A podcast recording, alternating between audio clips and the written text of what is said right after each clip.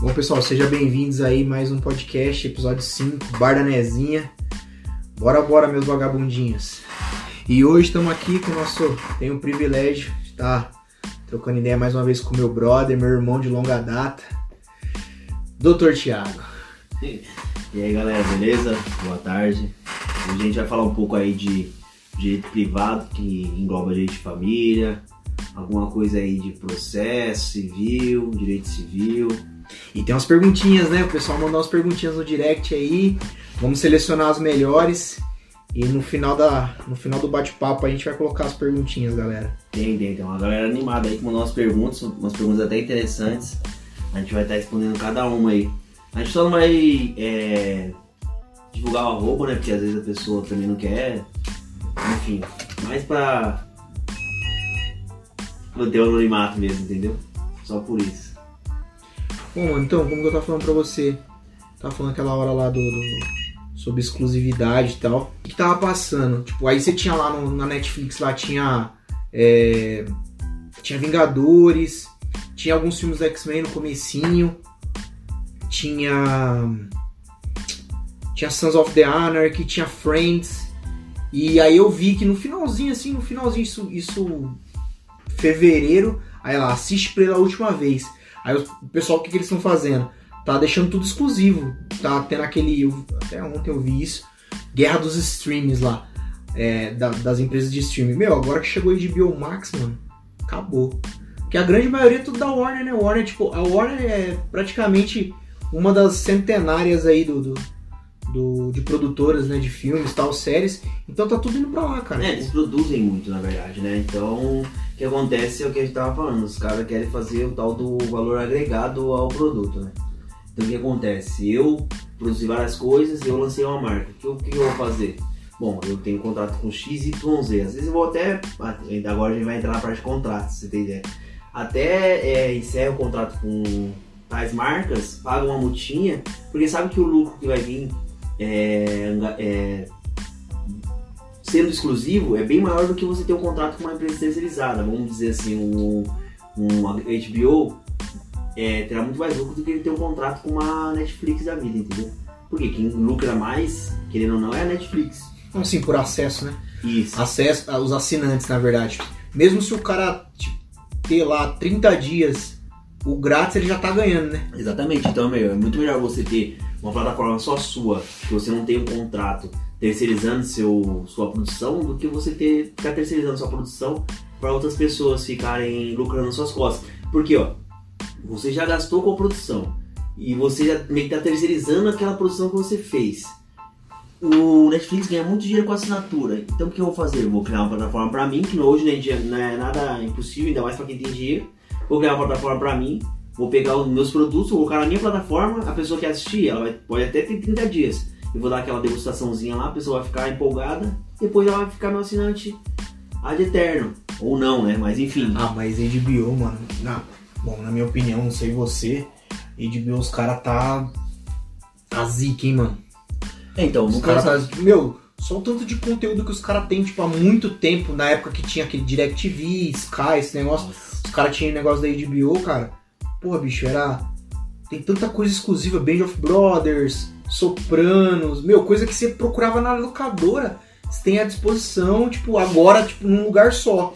Ah, eu quero assistir Sopranos, ah, eu vou ter que ter o HBO Go, o finado HBO Go. Ah, eu quero assistir Harry Potter. Aí eu tinha que acessar o Netflix, que tinha alguns só, né? Isso, Então, tipo, mano, agora os caras tá meio que batendo, batendo doído, né, velho? Você deu uma desenterrada agora, hein? Caramba, foi lá no tempo de DirecTV, não sei o que. Ué, meu irmão. Nossa, Meu, lá na, lá na é nossa cidade lá, Cê é louco. você entrega a idade, hein, mano. Lá na, Você na nossa, lá na nossa cidade lá, mano, o que DirecTV, tinha, mano. o que tinha era só Nova Ourinhos, Jardim Paulista, etc. Meu, só a anteninha da DirecTV, fi. Depois começou a vir Sky, e, tipo, aí teve aquele... Meu, agora que tá vindo esse Sky pré-pago, né? Porque antes quem tinha Sky, tinha Sky, cara. Serviços caros, super caros, né? Mas é bom isso aí, porque você vai quebrando a hegemonia de várias coisas, né, cara? Querendo ou não, não é bom é, dar monopólio de uma certa área pra, só, só pra uma empresa. Então, tipo assim, ó, a gente viu fazendo isso, ela abre imagem pra outros streamings também, né? É, Netflix, Prime Video, HBO, é, Disney Plus. Não, mas ela subiu tudo, mano. Mas é dela, a produção dela, tá, tá certo é ela. Se a produção é minha, o que eu vou fazer? Eu vou pegar minha produção e vou colocar na minha plataforma. E eu vou ganhar dinheiro. Eu já gastei com minhas produções. Eu já é, ganhava também uma certa parte ali, é, royalties, porque tava em outras plataformas. Agora, o, o ganho vai ser todo meu. E esse negócio que você tinha falado sobre multa, mano? Tipo, por exemplo, vamos, vamos supor, eu vou lá, crio um aplicativo lá, Capitão Flix. Aí eu pego lá Band of Brothers da HBO, pego Sons of the Anarchy do Prime Video, pego Breaking Bad da Netflix, posto lá, vou lá, posto no meu server, tipo, de streaming e vou vender. Existe um tipo de ECAD, sabe? O ECAD de músicas lá, né? Sim. Existe algum tipo desse negócio assim? Os, os caras ficam 24 por 48 fiscalizando. Cara, Como é que deve ser essa fita? Tá aí uma coisa que, tipo, sempre parei pra pensar. Falei, mano, como é que deve ser? Beleza, aí você falou assim, ah, paga uma multinha e tal. Meu, mas quem fica fiscalizando isso 24 por 48 pra saber que você tá usando ou você não tá usando? Na verdade, cara, assim, é... ninguém mexe com pessoa pequena, com quem é pequeno. Você tá pequeno ali no mercado, ninguém vai saber que você existe, cara. Você, você vai começar a incomodar quando você começar a ficar grande. Você vai lá pegar uma série aqui, outra ali, outra ali, que é tudo produção de outras, outras plataformas, vai colocar na sua, vai vendendo, ganhando dinheiro em cima deles. Na hora que você começar a ser grande no mercado, aí se prepara. E outra, é, não é multinha não. Quando você tá grande no mercado, filho, existem é, processos por direitos autorais de valores exorbitantes.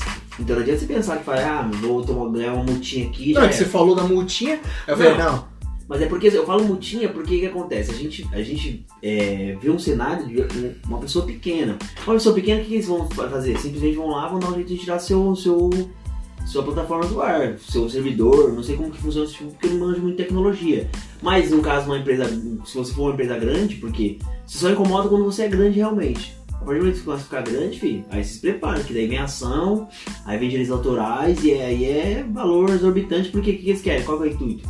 Eles querem fazer você quebrar. Então, o máximo que você pagar de indenização para eles é fazer sua empresa quebrar. Você não vai ter capital de giro. Vai ter capital de giro, você vai, vai pro buraco. E é isso, Não, velho. mas, é- mas eu tô falando assim, mas como, como será que, que funciona, né, mano? Os caras vão lá, por exemplo, tô, tô lá- já tô no patamar de grande já. Aí como é que foi? Os caras vai, vai fiscalizar? Como que eles fiscaliza, fiscaliza? Tem um sistema só isso? Ou simplesmente o cara assim, não, beleza, eu vou assinar, eu quero ver. Aí o cara vê lá, tipo, ah, ó, Cara, isso aqui eu é acho- nossa, aqui é nossa, aqui é nossa. Cara, eu acho que é mesmo, meio esquema que igual do, YouTube tem, Instagram tem, em relação a essas políticas aí de. Algoritmo. É, não, esses, esses esquemas de postagens sexuais e tudo mais, sabe? Que muita gente vai lá e denuncia. Eu acho que é esquema de denúncia mesmo. Tipo, a galera vê lá e você tá, tá grande já, começa a te denunciar. É, os órgãos competentes vão bater em cima e dão um jeito de te derrubar. E outra, as pessoas pegam todos os seus dados lá, através de, um- de uma plataforma que você tem, entra com uma ação contra você, você vai, vai ser notificado na sua empresa. Vai tirar a porta, né? É, Pô, aí você vê a notificaçãozinha lá da Oficial Justiça lá. Esse Entendeu? bagulho de notificaçãozinha, né, é bem diferente, né, dos americanos, né? Tipo, lá eu, eu vejo muito, tam- não sei se é se procede, né, tipo em documentário, vejo muito em séries assim, os oficiais se disfarçam, mano. Oficial Justiça? É, e se disfarça, tipo, é, se, por exemplo, eu vou levar uma intimação pra você. Ah, você vai ser notificado, aí o cara vem, bate lá na sua porta lá, técnico da NET. Ah, Ah, você que é o Thiago. Você que é o Thiago? Sou. Aí o cara joga, joga a intimação pra você. Tipo assim, tem que ser você mesmo pra intimar. Tem que ser você. Aí, os cara, aí o cara fala, pô, não sei. Ah, mas você já pegou. Se, tipo, É, você tá notificado. A partir do momento que você tem conhecimento daquilo, você já tá notificado. Aqui no Brasil não é assim, não. Aqui no Brasil os caras, meu, parece que é até meio ostensivo o negócio. Tipo, chega como se fosse um policial civil e tudo mais, perguntando de tal pessoa. Pra mim é um erro, cara. É um erro porque, tipo assim, existem intimações que só podem ser a pessoa do intimado. Notificado, citado. Intimado é só quando o cara já faz parte do processo. A citação só pode ser no nome do, da própria pessoa. É, pra própria pessoa. Então o que acontece? O cara chega lá ostensivamente, tem muita gente que se oculta, cara. Cara que deve se oculta, cara de pensão se oculta. Cara que, tipo, é, alguma coisa relacionada a crime, o cara vai se ocultar. E aí o que acontece? Muitos processos não podem é, citar um parente. Ah, eu sou, eu sou tia. Tem parente que mente, cara. Tem parente que você conhece tal pessoa, ah, não conheço não, ele se mudou daqui. Já era, velho. Como você vai saber? até descobrir um novo endereço, às vezes você nem descobre um novo endereço, você sempre aquele endereço antigo, porque é lá que a pessoa mora. Tá, mas é o maior problema. e Então, aquela intimação do, do, sobre edital? Que você fala assim, não, mas doutor, eu não fui intimado. Aí o cara fala assim, não, você foi intimado sim. Ah, mas é, é que, é que sabe o que acontece? O edital, ele é. Ele é publicado no Diário de Justiça Eletrônico, cara. Vamos, vamos dizer assim, a mesma coisa. Você pega um diário oficial do, do, do estado de São Paulo pra ficar lendo? Nunca. É a mesma coisa. O que acontece? Às vezes você tenta. É, eu tenho alguns casos no escritório que a gente tá, foi feito dessa forma. É, a gente tenta citar o cara. Não conseguir encontrar o cara. E a gente vai atrás mesmo, a gente vai atrás de tudo. Procura fazer uma. Um, meu, No caso, seu escritório do faz isso. avesso. É, a gente vira do avesso a vida do cara pra poder descobrir onde o cara mora. Só que, infelizmente, tem momentos que você não, realmente não consegue encontrar. Mas não anda mesmo? O processo não, Não anda? anda, assim. Nenhum tá- tipo de processo ou tem um processo específico? Não, não Por exemplo, anda. no caso de alimentos lá. Aí não acha o cara, não consegue citar o cara, não consegue intimar o cara. Se não conseguir, não anda. Não, não anda. Eu tenho um processo meu que tá parado, porque não anda, tá parado. De pensão, de, De bagulho assim. pensão, é, alimentos. E aí o que acontece? Não citou o cara. Não citou o cara. Nem gente- por edital vai. Não, aí, então, é isso que eu tava falando. A gente vai, no máximo, a gente teve um cara lá, um caso que a gente conseguiu uns 10 endereços. Os oficiais de justiça foram em 10 endereços. Agora você imagina o tempo que demora isso, cara. Pra ir oficial de justiça em 10 endereços. Vai, intima, não acha.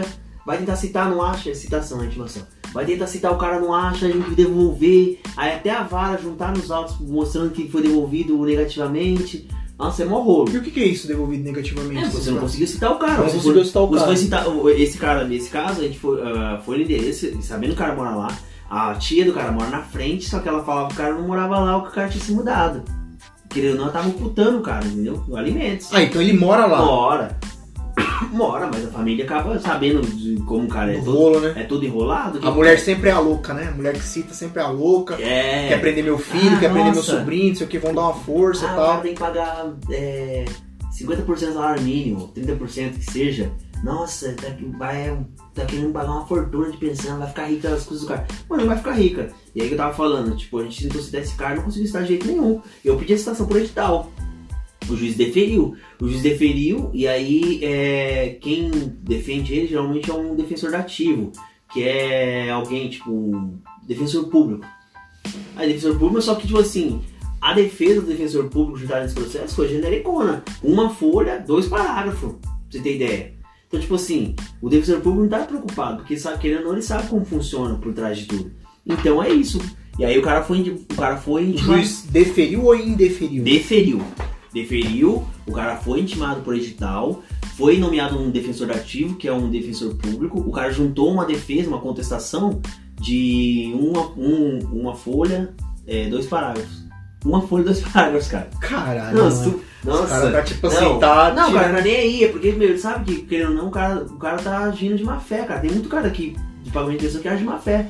E aí é isso, o cara E agora a gente tá no, no prazo pra poder é, juntar a réplica, né? Só que como é uma coisa muito básica, não tem muita dificuldade nesse trabalho de juntar a réplica de uma defesa assim. Então existe sim a possibilidade. É aquele negócio, o, o edital é a última possibilidade que você encontra de poder citar o cara, cara. Porque existem aqui em São Paulo ainda não vi isso acontecer, mas existem alguns lugares no Brasil aí que os caras aceitam a citação via WhatsApp. Os caras entram em contato com você via WhatsApp, oficial de justiça. Sério? Opa! Entra em contato com você via WhatsApp. Caralho. Aí, ah, então, ah, viu, não sei o que, tipo, às vezes até usa esse, esse supérfluo aí, essa, essa ideia de. Esse artifício, né, supérfluo? arti- Artifício de se passar por uma coisa, ah, claro, honesto e tudo mais, pra poder citar o cara. E o oficial de justiça junta esse print no processo, pra mostrar que realmente o cara foi citado. Só que aqui você pode falar que não, não tem como, porque isso. Já teve um debate sobre isso, então? Já teve um, deba- um Já, debate jurídico na, sobre pan- isso? na pandemia foi muito usado isso aí. Em alguns lugares. Aqui em São Paulo não vi isso acontecer. Se, eu- se alguém viu aí, que me mostre que eu não vi acontecer ainda. Mas o que acontece? Na pandemia foi muito utilizado isso aí, porque o oficial de justiça ele não ficava se deslocando até a casa do, do citado, do requerente, do requerente, do requerido, do réu, enfim. Ele ia até a casa do requerido pra poder, então, tentava dessa forma aí, entendeu? Então É. isso, mas, mas isso é juridicamente falando é válido? Pra mim, Olha- olhando assim, olhar, olhar, olhar de uma forma bem bem reta assim. Como eu te falei, eu te perguntei, perguntei para você esses dias, a lei ela é binária, entendeu? Então é daquele jeito, é daquele jeito. Aí você falou desse negócio. tá certo? Ó, é que Juridicamente falando, tá você- certo fazer dessa você, forma? É, é que na verdade sim, você não pode ser quadrado, né, cara? Você precisa é, sair um pouco da caixa. Como você sai da caixa? Você não pode pegar uma letra de lei e interpretar ela da forma com que ela é. Pelo código de processo civil, direito civil, tá errado. Esse tipo de situação não pode acontecer. Entendeu? Não pode. Só que acontece, meu, com a pandemia, estado de calamidade que, que a gente tá aí, dois anos e pouquinho já, ninguém ia imaginar como ia ficar, como não ia ficar. Como... Imagina, a mãe pre- precisa citar um pai que tá devendo pensamento disso. A mãe vai esperar dois anos, três anos que tá esse estado de calamidade todo aí pra poder citar o cara. O processo vai ficar lá no judiciário rodando dois anos sem nada acontecer, inerte. Não tem como. Então, o que acontece? Querendo a máquina do judiciário ela foi se moldando a. E eu acho isso interessante, eu acho isso muito bom. Eu acho que realmente o judiciário tem que se moldar a... conforme a humanidade se molda. Todo mundo evolui, cara. Meu, a gente usava a internet daquilo. Eu usava a internet assim. Igual. É, tipo assim, tinha que entrar meia-noite. Meia-noite pra poder é, descontar um pulso só porque ficava mais barato. Pô, meu irmão.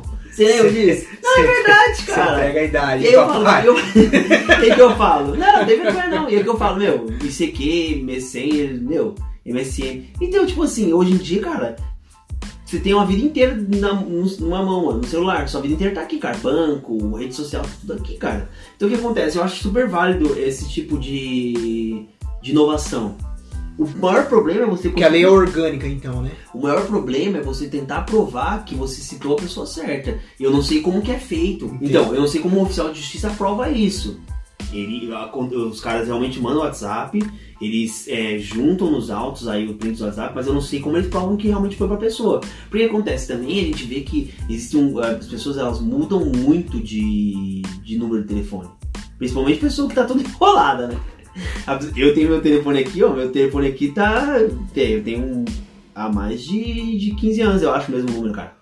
É, desde quando eu vim pra cá, pra São Paulo, o seu número é o mesmo mesmo. É, Vou então. já, tipo, ligar esse número, é É, sempre, tipo, você não, não muda Mudou de operadora ou não? Meu número é Não, mesmo. mudei. Quando eu comecei com o número que eu tenho atual, era Oi. Da Oi eu fui pra TIM, fiquei muito tempo com a TIM. E agora eu liguei pra Claro, que é tipo, tá meio que. É... Como é que fala? É... Suprindo minhas necessidades naquele momento. E aí que eu falo, que eu tava falando, a, a humanidade, a sociedade evolui, acho que o judiciário tem que evoluir também, meu. Não dá pra ser quadrado. Não dá pra você pegar a letra de lei e ficar só naquele negócio de letra de lei, letra de lei. Não, cara, você precisa mudar um pouco as coisas, sair do lado aí do da da era dos dinossauros e realmente fazer as coisas acontecer. E eu acho que tem muita coisa no Brasil aí, muita lei que precisa ser mudada. Só que aí independe. Aí o, maior, o que eu acho maior erro, o maior erro é a lei, a lei precisa mudar. Quem faz as leis? Deputados, senadores. Cara, pra mim tá errado. Pra mim não tinha que ser deputado e senador. Deputado senador não manja nada de lei, cara.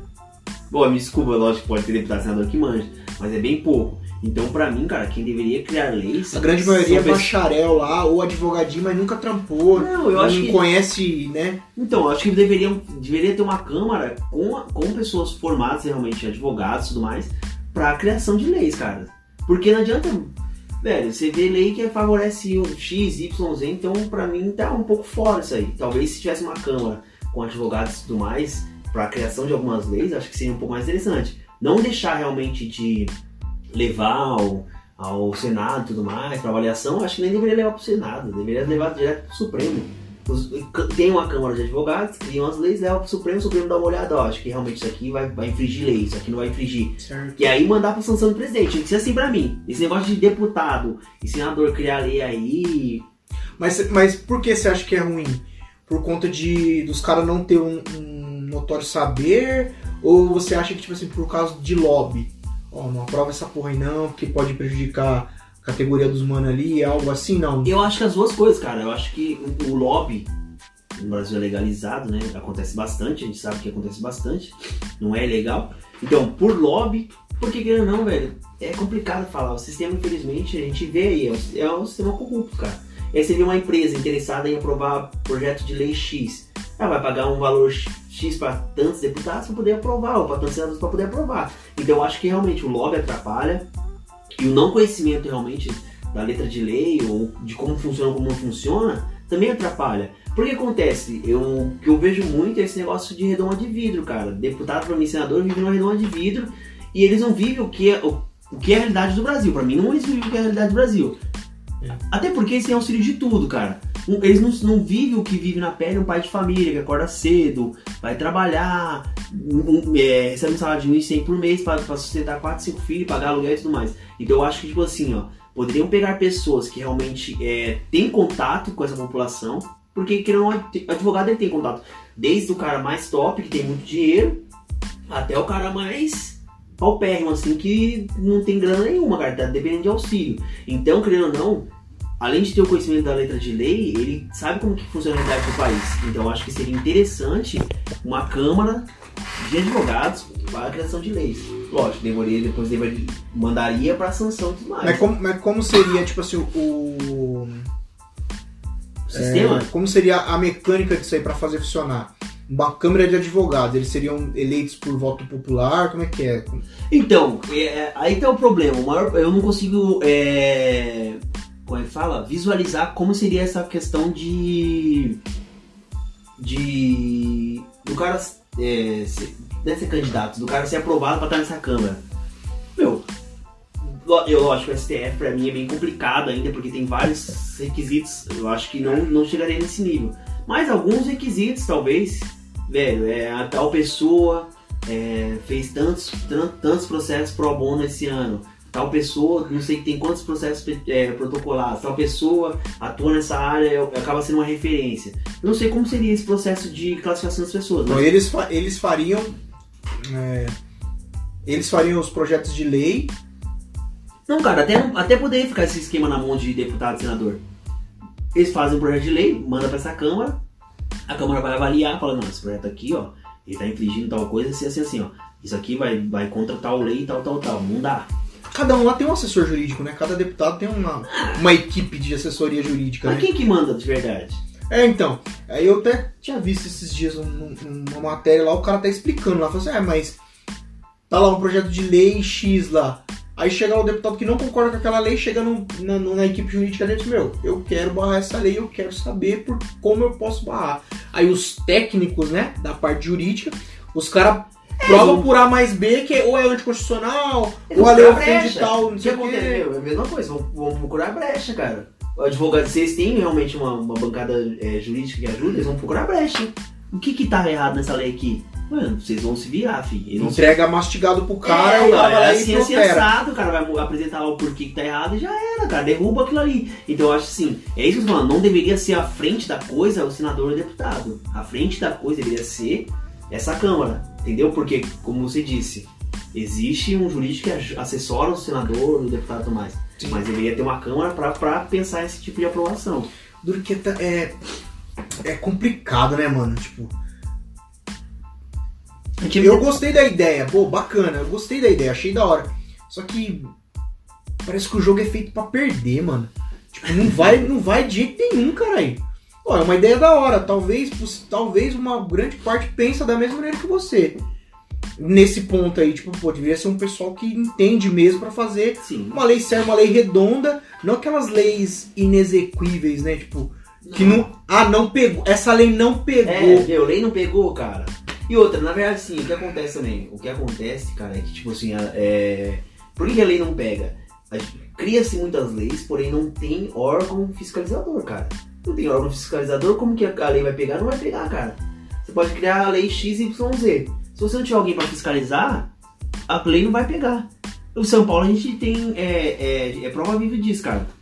Os caras. É proibido pelo CTB andar no corredor. São Paulo, filho, não, não adianta, essa lei não vai pegar nunca. E a CT em São Paulo não, não multa quem anda no corredor, porque não tem como. Não tem como. É, cai, caiu totalmente em desuso em São Paulo esse tipo de coisa. Então os motoqueiros aqui em São Paulo andam no corredor. E aí imagine, se- agora imagine se a CT batesse em cima. Realmente. Ah, tá no corredor? Multa, multa, multa. Ia parar, o motoqueiro ia parar de andar no corredor. Essa lei, multa. essa lei existe mesmo. Existe, código de código de trânsito brasileiro. Pode pesquisar que você vai achar. Não pode andar no corredor. é Grave, gravíssima, média. Ah, não sei qual é a infração, assim, Tá. não sou não sou especialista em código de trânsito brasileiro. Eu sei que existe, mas você concorda comigo que se, se a CT ou o Detran fosse um órgão fiscalizador que batesse em cima desse tipo de coisa, com certeza o, o andar no corredor cairia em desuso. É isso que eu falo, não adianta você criar uma lei super bonitinha e você não ter um órgão fiscalizador. É aí que tá o maior problema. Lei você cria um monte, projeto de lei você cria um monte. E aí, pra fiscalizar esse tipo de coisa? É, eu tava até vendo aí o vereador lá, o Fernando Holliday lá, ele fez um revogaço, né? O ano passado, tanto Ah, que é? quem sancionou esse revogaço foi o finado, né? Finado Bruno Covas lá. Tinha a lei lá de como lavar a laranja, mano. Ah, que ridículo, cara. Diz que. É, meu, pode Mas você pesquisar. viu como que é ridículo? Tipo assim, as laranjas tinham que ser lavadas em sentido anti-horário pra não deteriorar uma parte da casca. Mas você entende quanto é ridículo? É muito Você, ridículo. meu, você cai, mano, você cai na banalização da coisa, cara. E, sa- e sabe o que era mais engraçado ainda? Que ele. Ele, tipo assim, o primeiro, o primeiro ano do primeiro mandato dele pesquisou tudo isso. Primeiro e segundo ano. Aí, algumas das leis ridículas era de, ante, de antepassado de um cara que era vereador lá. Algumas das leis era do vereador que tava lá também. Nossa, vergonha, cara. Tipo assim, tinha, tinha lá como, como pintar, a maneira adequada de pintar chaminés em São Paulo. Não tem chaminé em São Paulo, caralho! É que o Chaminés em São Paulo tinha o tempo das, das indústrias, quando São Paulo começou a se industrializar. Pois é, agora- aí eles acharam 5 mil leis. Ó, a equipe jurídica dele achou 5 mil leis. Dessas 5 mil leis, é, 800 foi pro plenário da Câmara. As que entraram no revogaço e e o, e o, prefeito sancionou, adivinha? 40. Pois é. Das 2 mil, só 40 revogou. Sabe o que eu acho que acontece, cara? O que acontece, eu acho assim, ó. É, eu- eu acho que o pessoal eles precisam apresentar números, né? Não sei se como que é, se existe uma cobrança e tudo mais, mas acho que eles é, precisam apresentar números.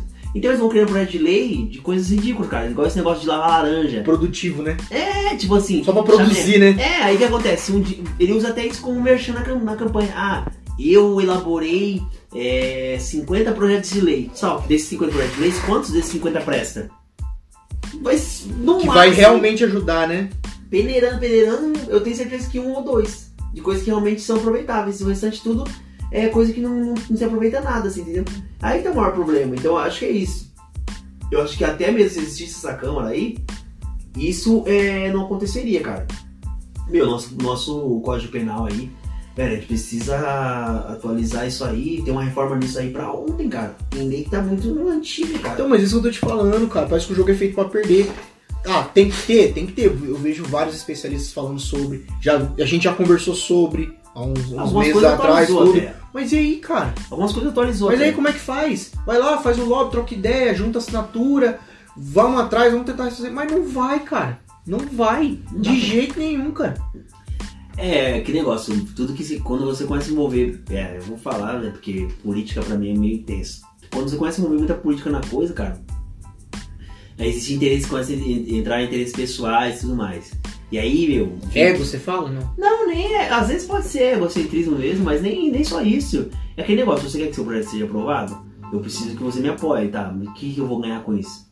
Infelizmente, é essa cultura que a gente vive, cara. A gente vive que eu posso aprovar, mas eu preciso ganhar algo com isso. E existem coisas que são muito importantes e interessantes, que precisam ser aprovadas, mas não são aprovadas, cara. Entendeu? Porque eu não tenho o apoio da, da maioria que eu preciso ter apoio. Reforma, reforma tributária aí. Meu, tinha que fazer uma reforma tributária, mas uma reforma tributária top, pra ontem, cara. Tem, pobre paga o mesmo tributo que rico paga, cara. Pra mim tá errado. Lógico que vamos dizer na proporção do pobre, né? Não, dá pra comparar um rico que ganha um milhão por mês, vai pagar muito mais imposto. Mas o pobre, ele vai, vamos dizer, a porcentagem mais ou menos é a mesma coisa. Grandes, grandes é, empresas, elas pagam uma porcentagem X em cima daquele faturamento dela. Um microempresário, pequeno empresário vai pagar também. É quase, se você for fazer a proporção, é a mesma coisa. Tá errado pra mim. Eu acho que quanto mais você tem, mais você deveria é, recolher. Então, mas, Então, mas não vai. voltamos no ponto que né, Mas não vai. falo, mas não vai, Não vai cara. por quê? Porque tem muito deputado que é dono de indústria, tem muito deputado. Fazendeiro, né? Os senador, caras, né? E aí esses caras, esses caras que tem muita grana, tem todos esses caras na. Não, tem cara que tá lá dentro que foi grandes empresários que colocaram, praticamente. Tem o poder. Meu, a gente é de Ourinhos, cara. A gente sabe como funciona a cidade lá. A cidade lá, querendo ou não, uma grande indústria de cana-de-açúcar domina a cidade, cara. Não vai indústria, outro tipo de, de empresa pra lá. A É. Castor tá, pra lá, tá lá, não sei porquê, um milagre. Você entendeu? Mas a Castor, ela, ela é sulista, né? Ela é do sul, Não, a originalmente, né? Não, a Castor. Ela é oriense mesmo. É de Ourinhos. É oriense A Castor mesmo. de. Ela tem no- em Minas Eu não sei se tem alguma no sul, mas eu sei que tem Minas, mas Castor, ela é Ourinhos. Eu lembro que tinha no Rio Grande do Sul. Então, Tanto que nas ser. propagandas Então, lá do Faustão lá, eles falavam que. Pode ser que tenha, mas ela não é. O original dela é Ourinhos. E é isso que eu falo assim, tipo assim, mano, uma indústria de colchão super top no Brasil. Tá em Ourinhos. E aí, cara, você fala, como que conseguiu estar lá? Não sei também. Não tem grandes indústrias em Ourinhos.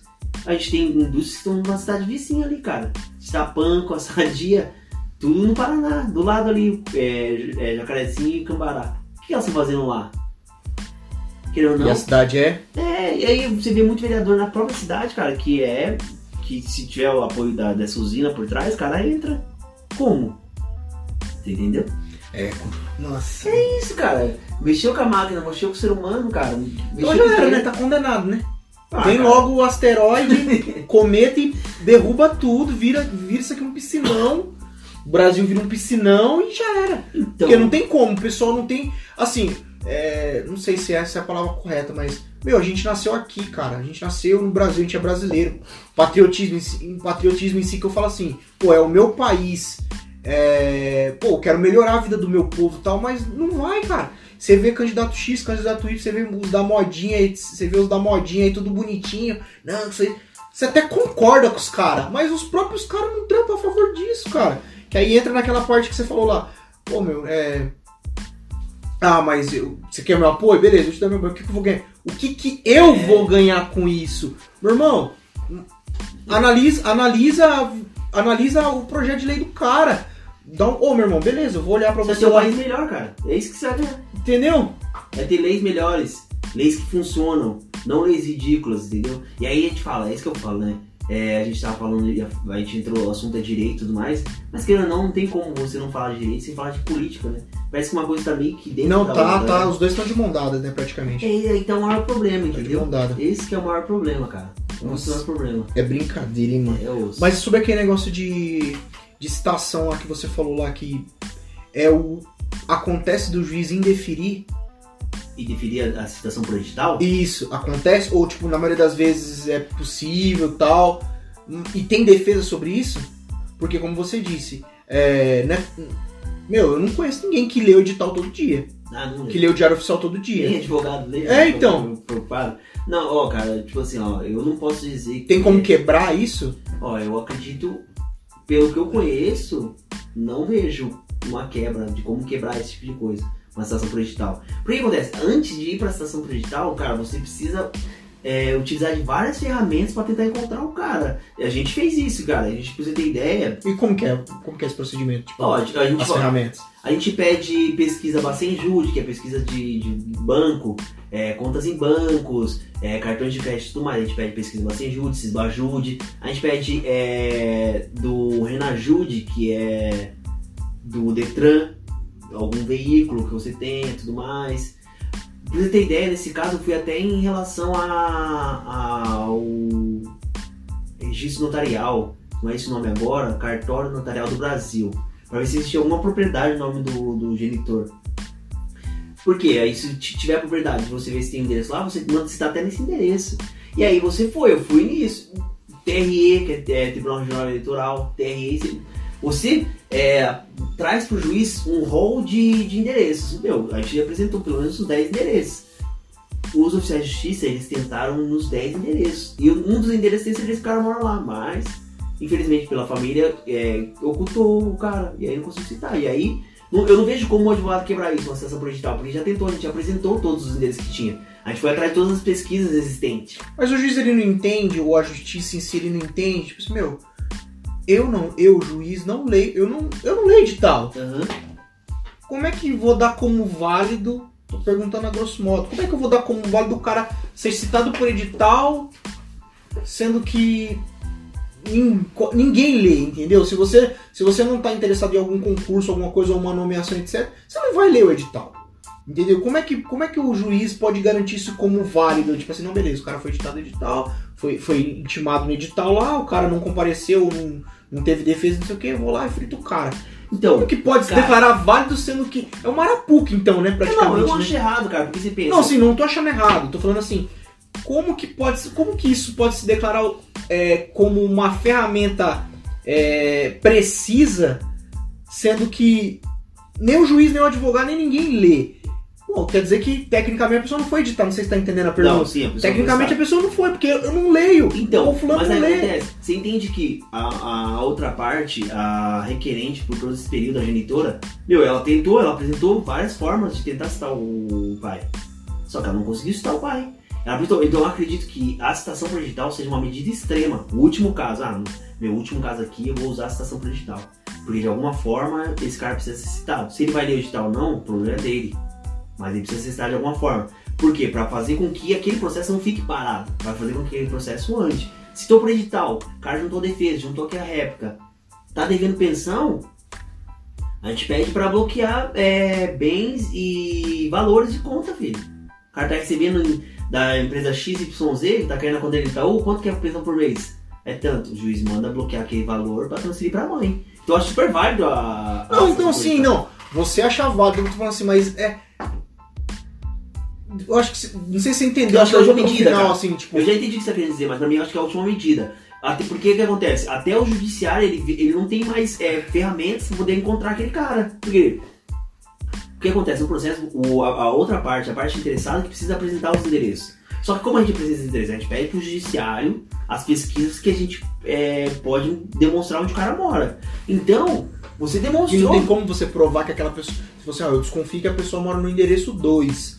Não tem como você provar que ele mora lá mesmo? Ah, não Não que- tem como? Ah, a não sei que você faz um serviço de investigação, né, cara? Faz um serviço de investigação, assim, tipo, tirar foto e tudo mais.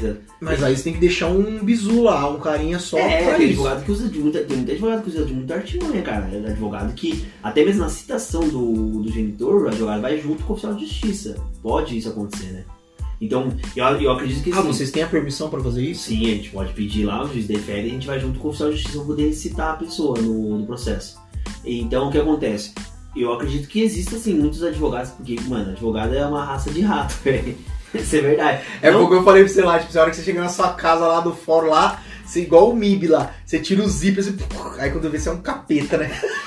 Não, não Chifre, pé de porco. É, não tô falando pejorati- pejo- pejorativamente, né? Mas Não, eu sei, falo- não, eu sim, falo sim. assim, meu, tem advogado, velho, que pra poder citar a outra parte, ela faz de tudo. Então eu acredito que existem, sim, advogados que utilizam de O vários que, que você já viu já de exorbitante do advogado fazer? Que você fala assim, nossa, mano, esse é foda mesmo. Cara, eu já, eu já vi é, caso de ter um advogado que eu gosto bastante dele, ele também atua em direito de família, que ele citou o cara na academia, cara. Na academia. Ele foi na academia, esperou o cara sair do treino, foi junto com o oficial de justiça pra poder citar o cara. Aí ele sabia que o cara tava lá, tava treinando lá. Sabia, sabia que o cara tava lá, entendeu? Caralho. Entendeu? Aí Então, aí fala, esse mano é bichão mesmo, hein, mano. Ah, mas esse advogado tá, tá firmeza mesmo, porque a grande maioria é tipo cagão, né? Tem medo de levar uma sova, né? Levar uns, uns pataquá na cara e foda-se, né, mano? então, mas eu acho muito válido isso, velho. Acho muito válido. Porque não dá, cara. Quanto tempo uma mãe ficar esperando pra citar o pai, mano? Entendeu? É difícil. Mas deixa eu te falar, é... Você tem algum caso assim, um caso que você pode contar pra gente sem citar nomes, alguma coisa assim que, tipo, você se sentiu orgulhoso, você fala assim, pô, não, realmente funcionou, ou que o cara tá dando canseira e realmente foi resolvido, você tem algo assim? Cara, tem um caso, não vou citar nomes, um caso muito bom, assim. O cara ele pagava de pensão pra filha 600 reais, 700 reais, 600 ou 700 reais. E aí o que acontece? A filha dele, ela tem, nem pode ser chamada de pai, né? É, bastante problema de saúde, tá ligado? Assim, Sério, mano? Muito problema de saúde, assim. E aí a mãe, ela gasta muito com medicamentos. Bastante. E aí acontece? A gente sempre apresenta no- nos autos, é, no processo, falando mais assim, mais, é, mais fácil de entendimento, é uma planilha com os gastos. Então a gente pede pra mãe, ó, vai juntando aí notas de tudo que você gasta. Compra um chinelinho, paga babá, pega recibo, uma escolinha, você junta tudo a gente faz uma planilha e anexa no processo. E essa mãe ela gastava muito com, com saúde. Só que não era uma coisa que era constante. Acontecia assim, tipo assim, um mês a menina passava bem, dois, três meses a menina ficava mal. Nossa! Aí, tipo, nos dois meses a menina fica de boa. E aí o problema, se não me engano, é refluxo. Eu não sei ao certo qual que é a doença agora. Quantos anos a criança tinha? É, agora ela tá com 5 ou 6 anos. acho que 5 ou 6 anos. Acho Certo. que é isso. Uhum. Se não for mais. É que é muito caso. então Não, não, não, difícil, sim, sim, sim, sim. Aí o que acontece? E aí, tipo, o pai pagando uma pensãozinha de 700 reais, e aí a mãe nunca entrava na, na justiça contra esse pai, nunca entrava, nunca entrava. Dó. É, tipo assim, não sei o que acontece. Acontece, existe muita mãe que ela fica com medo de entrar na justiça, que é um erro, porque o pai fala assim, ah, vou pegar a guarda compartilhada. E aí vou pegar menos de pensão. Isso aí é o maior erro que existe. O cara, a mãe acreditar num tipo de história dessa. Que o cara vai ser guarda compartilhada e vai pagar menos de pensão. Porque acontece? Certo. é regra ser guarda compartilhada. Todo juiz ele defere guarda compartilhada. Porém, a criança ela sempre vai ter um lar de referência. Na- e como é de praxe, na maioria das vezes o lar de referência é a casa da mãe. O pai pode até pegar a criança, a criança ficar lá. é, o pessoal acha que é aquele negócio, ah, vou pegar, vou ficar uma semana, 15 dias. Meu, você concorda comigo que fica é, logisticamente impossível isso acontecer? Que pai que vai pegar uma criança, ficar 15 dias cuidando na casa dele, depois dá pra mãe, a mãe ficar 15 dias com a criança lá? Muito difícil. No, no começo, Só se o cara for milionário, né? É. Que aí ele tem a pessoa que cuida da logística, né? É, no início o cara até vai fazer isso pra falar que ele é um super paizão, mas depois cai em desuso. E aí o juiz defere a guarda compartilhada, o lar de referência é o lar da mãe, e aí o cara vai continuar pagando a pensão. Não tem essa, filhão. Você tem guarda compartilhada? Legal, muito bom, parabéns. Ótimo. Ah, tá. Então funciona dessa forma. Se eu exigir lá a guarda compartilhada, de qualquer maneira, eu vou ter que pagar pensão. Diminui o valor ou é Vai, aquele não. valor mesmo? Não tem nada de diminuir valor não, filho. Não, isso que eu... E outra coisa, tem esse negócio de, ah, é 30%. Não. Esse negócio de 30% caiu em uso. eu sabia, eu achava que era 31. Não, é que na verdade um terço, né? Que dá cerca de 33%. Entendeu? Só que isso aí caiu em. Como foi uma prática, começou é, a ser praticado dessa forma, Certo. foi criado com, meio que com a regra, mas é uma regra que não, é, não tá na lei. É uma regra que tipo, os juízes geralmente usam, mas não é regra. E tem um caso no escritório que a gente, que a gente pede 50% de, do, do salário mínimo, ou 30% dos rendimentos do, do, do ganhos do pai. Para o pai ganhar 10, 12 pau, é 30%, entendeu? Caralho, mano. E aí vai vendo, aí tipo assim, o cara pagando 700 reais e a menina pedindo, pedindo, até que ela resolveu entrar em contato com a gente, fez lá um. A gente costuma atender por, por, pelas plataformas digitais, né? Por causa da pandemia. A gente fez uma reunião, ela se encorajou, daí a gente entrou com o processo. Entrou com o processo. E aí o cara foi citado. O cara foi citado. Então ele pagava, mas ela queria fazer um negócio. É, não, mas ela queria que o cara pagasse o que é certo, né, cara? Porque querendo ou não, meu, a gente sabe que o gasto de uma criança é altíssimo, ainda mais uma criança que tem problema de saúde, é muito mais alto ainda. Ela mostra exames que às vezes que o, o valor é dois mil reais, cara. Então quer Caraca. dizer, mano, três vezes o valor da pensão. E aí, beleza. O cara foi citado e o cara falou pra ela assim, não, vai lá que eu pedi a guarda compartilhada agora e vou pagar é, menos de pensão. Aí a gente falou pra ela, não, isso não existe. O cara não vai pagar pensão.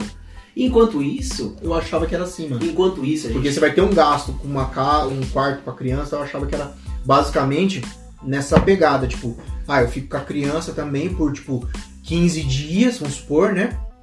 Eu Sim. fico com ela por 15 dias, eu vou ter o gasto com ela, vou ter o gasto de água, luz, alimentação, roupa, é, médico, etc. Eu achava que isso diminuiria. Então não diminui por quê? Porque a casa, eu tô falando a grosso modo, a casa, a casa primária da criança é com a mãe. Sim, em caso de referência. Ah, entendi. Então esse é o nome, casa de referência. É, lar de referência. esse Lar é o de nome. referência. Isso, lar de Entendi. referência. E aí, tipo assim, beleza, o cara falou, eu vou pagar menos, não sei o quê. Falei, então tá. Só que a gente era es- a gente é muito esperto. O que a gente faz? Ah, só pagar menos? Então tá bom. A gente vai na rede social do pai. Aí é um pai que ostenta carrão, viagens tops pra caramba. A casa que ele, que ele tira foto, que ele fala que ele posta que é dele, casa top pra caramba. A gente foi pegando isso aí. Foi que, além disso, a gente pediu as, as pesquisas de praxe e só que antes de a gente pedir as pesquisas de praxe, a gente juntou essas provas que o cara realmente ele tem grana. Você entendeu? Certo, certo. E aí o que acontece? Porque não é sempre que o juiz vai deferir a quebra de sigilo bancário. Porque a quebra de sigilo bancário envolve é, questões fiscais, então não é todo juiz que defere. Só Por que- quê? Ah, cara, eu não sei o porquê. Mas aí é algo que um juiz pode responder. Eu não sei pra te falar o porquê, entendeu? Apesar que um processo de direito de família, né, de alimentos, é segredo de justiça. Mas eu não sei, tem juiz que não defere quebra de sigilo bancário. E aí a gente juntou essas provas aí, que o cara ganhava super bem, e pedimos a, a- aí, depois disso, a gente pediu as pesquisas e a gente pediu a quebra de sigilo bancário, que o juiz fez, é, deferiu a quebra de sigilo bancário. Quebrou. Deferiu, mano. Deferiu. Nossa. Aí fora isso, a gente foi continuar pesquisando. Nossa, então foi acontecer o raro do raro que você falou, tipo, geralmente eles não deferem. É, é que tipo assim, é que você precisa apresentar. Você precisa. Não é que é, geralmente não defere, vamos dizer assim, no cenário de 100%, é, se o advogado for esperto e ele mostrar que o cara realmente ele é, tem grana e juntar provas disso, o juiz defere. Mas você precisa demonstrar um motivo por que você tá pedindo aquilo, entendeu? Você não pode Ah, pedir tá. quebra de sigilo bancário Entendi. e beleza, você tem que demonstrar o motivo por causa da quebra. A gente fez Uhum. isso. E aí beleza, a gente continuou pesquisando, a gente aqui, ó, rato na internet, né? A gente descobriu que o cara ele tinha, ele tinha uma fazenda, o nome dele, com 60 e poucas cabeças de gado. Eu penso o seguinte, e ele falava que ele ganhava por mês 3.500. Eu penso que um cara que, que recebe 3.500 não tem condições de ter uma fazenda, muito menos 60 e poucas cabeças de gado. Certo? Sim, sim. Porque é muito caro, ainda gado leiteiro gasta bastante. Gasta. Aí beleza, a gente pegou, é, pediu a quebra do sigilo, aí o juiz foi quebrando o sigilo. Só alimentação depender de quantas cabeças dá, tipo, 5 pau, mano. Por, Bem mais. por- tipo assim, depender das cabeças, tipo, começa a girar em 5 mil. Porque não é só capim, Não, entendeu? é. Tem todo um. Então, e aí a gente, o que acontece? A gente pegou e pegou a quebra de sigilo, aí pe- pedimos, aí mostrou, apresentou lá, cartão de crédito. Um cartão de crédito do cara com um limite de 25 mil reais. O cara gastava 13, 14 mil reais por mês. E um cartão. Outro cartão de crédito lá que o cara tinha várias milhas. Um cartão de crédito de uma filha mais nova, que tem uma filha mais, uma filha mais velha, desculpa. Que a menina gastava por mês 2 pau e 500, como um cara que, que ganha 3.500 tem um cartão de crédito de 25 mil. Como que a menina, como que a menina tem um cartão de crédito que ela gasta 2 pau e 500? Uma menina de 16 anos gasta. E aí foi, foi, foi, foi indo, foi indo. Aí a gente apresentou lá uns faturamentos, porque ele falou que ele era. Que ele primeiro ele falou que era registrado. Depois que a gente descobriu que ele não era mais registrado, que ele era PJ, ele teve que apresentar o faturamento dele é, mensal. O faturamento do cara mensal: 120 mil, 130 mil, 180 mil. E aí o cara se, se estrepou. O cara não tem muito como provar. Aí você fala, um cara desse que ganha tudo isso, pagar pro filho 700 reais, uma filha ainda que vive com problema de saúde, cara, você vai me desculpar. Isso aí pra mim não é nem um ser humano. E aí a gente foi, foi, foi pro arrebento. Agora a, vai- a menina vai passar pela. pela psicossocial, estudo psicossocial. E vamos esperar aí, aguardar pra ver o que vai vir de, de pensão aí. Mas esse cara tá enrolado, porque a gente conseguiu mostrar que ele ganhava muito mais do que o que ele falava, né?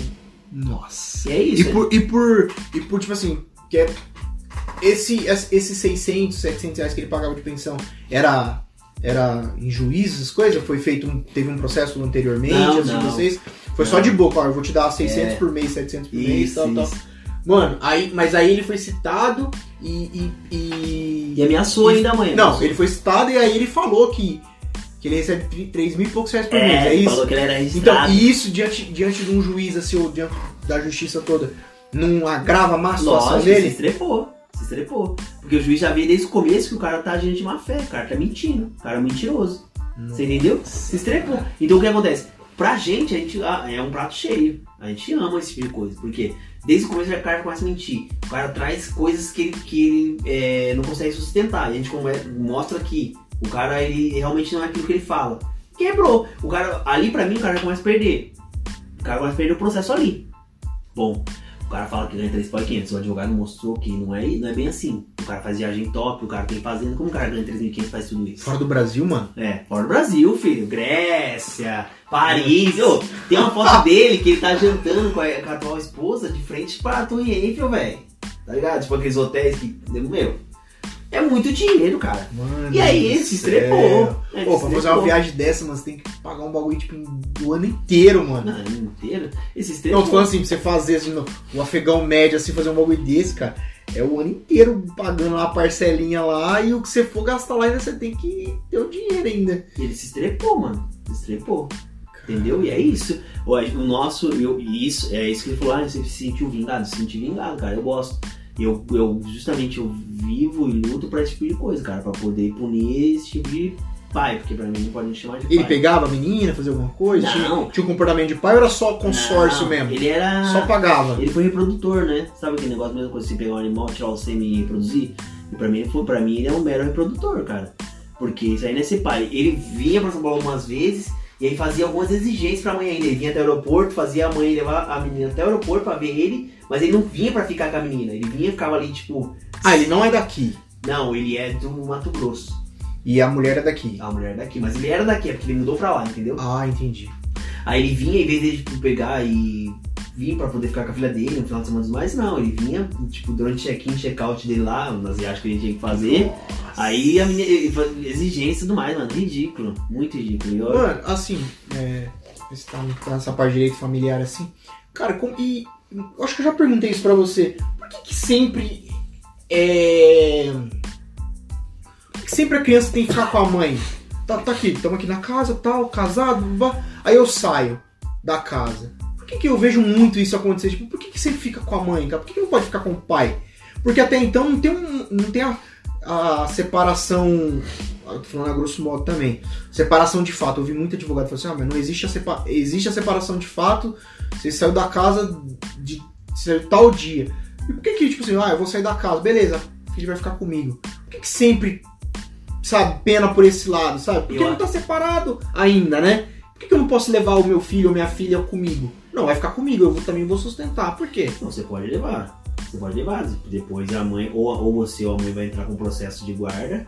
O juiz vai definir uma guarda provisória e vai ver com quem que, quem que vai ficar. Se com a mãe. Isso tecnicamente. Ou se com o pai. Tecnicamente. É, de- é, deveria funcionar dessa forma. Por que que, ó, vamos dizer, vamos lá agora, no cenário de 100%, quantos pais são pais de verdade? 100% no Bra- a nível de Brasil. Eu posso dizer pra você, mano, é de 5 a 7%. Então aquele negócio, é a mesma coisa que daquela regra dos 30%. É, de, é usual deixar com a mãe. Então o juiz acaba deixando com a mãe. Lógico que existem pais que realmente demonstram que tem muito mais É usual, assim, de boca. Se eu pegar pela mão aqui, arrumar minhas coisas, pegar a criança e vou, não existe força no mundo que Não, vai me impedir. Força policial não pode ir atrás de você e falar que você pegou seu filho. É seu filho. Você não sequestrou seu filho. Você pode levar ele, ele pra onde você quiser. Entendeu? Por que a gente bate muito na tecla que você precisa regulamentar a visita e guarda? Porque que acontece? Existem muito casos de pais que vão visitar a criança, pega a criança e vai e sai, e vai embora com a criança. Aí a mãe fala, ah, eu é, vou ligar pra polícia. O cara vai falar pra ela, pode ligar. A polícia não pode fazer nada nesse caso. Ele é pai. Ele não sequestrou a criança. Ele pode levar, é filho dele. Agora, se tá regulamentado ele pegou a criança, às vezes respeitando uma ordem judicial, aí sim a mãe pode chamar a força policial pra poder. Não entendi. Vamos lá. Se existe regulamentação de, de guarda e visita. Regulamentação. Certo. Você tem que pegar seu filho no final de semana, seu filho Na sexta e devolver na se- segunda. É, segundo, depende. Aí vai de casa Da a mãe, né? casa. É, vai de casa a casa, da mãe, Uhum. como o juiz vai, vai moldar lá. E aí o que acontece? A partir do momento que você tem que envolver domingo, 6 horas da tarde, passou domingo, já é segunda, você não devolveu, a mãe começa a mandar mensagem pra você, você não devolveu. Deu terça, você não devolveu, ela pode ir com força policial até a sua residência e pegar a criança à força. Porque se você tá descumprindo uma ordem judicial. E você pode responder por isso, você entendeu? E, que- e quais são as sanções que eu Ah, posso cara, você pode, ser punido, você pode ser punido em questão de não ter muito mais acesso ao seu filho, né? Mas a- a- essa é a punição. Eu não posso ser enquadrado criminalmente, por exemplo. Ah, você pode ser que tem um crime por é, desobediência, né? Tem crime de desobediência é, de ordem judicial, existe. Mas a gente sabe que não é um crime de grande repercussão. E aí o máximo que vai ser punido é pagamento de cesta básica, prestar serviço pra comunidade e tudo mais, que é o que acontece, entendeu? É, É é, medida ah, tá, que é até, até 4 anos, vamos se dizer, né? É, não pode dizer que é socioeducativo, porque se emprega mais pra é, crianças e adolescentes, mas mesma coisa, entendeu? E é isso, é aí que você começa esse tipo de punição. Tá. E a parte de alienação parental, cara? O que é? Como é? O que é considerável alienação parental? Explica Cara, isso aí pra gente. Uma alienação parental. É, o fato da mãe é, cercear o direito do pai a ter acesso à criança já começa a entrar em alienação parental. Porque é direito da criança, independente se o pai paga pensão ou não, é direito da criança ter é, o convívio com o pai, certo? Então, existem muitas mães que, que elas fazem pra punir o cara, porque tá com raiva do cara mais. Ah, não, você não vai ver meu filho, porque você não tá pensão, então você não vai ver meu filho. Isso aí já começa a adentrar na alienação parental. Cara precisa ser esperto a ponto de printar esse tipo de conversa tudo mais, guardar e entrar com o processo de alienação parental realmente. Mas tem que estar bem explícito. Ah, eu não vou deixar porque você não paga pensão, ou eu não vou deixar porque você não toma, você não toma cuidado, ou eu não Exato. vou deixar porque, tipo, ah, tá tendo Covid aí e eu não vou deixar você vir pegar ele. Não, proibir por proibir. Ela tá proibindo já, ela precisa é, demonstrar o porquê ela tá proibindo. Ah, não vou deixar porque o Covid tá aí, tá, mas e aí? Eu vou pegar ele na da sua casa vou trazer pra minha casa. E por que, que eu não É o meu posso? carro, tá dentro do meu carro e eu vou trazer dentro do meu carro. Entendeu? Não vai ter contato de ônibus ou uma outra coisa. e tal. É. Então o que acontece? Aí o. Isso aí já é um, um caminho para a alienação parental.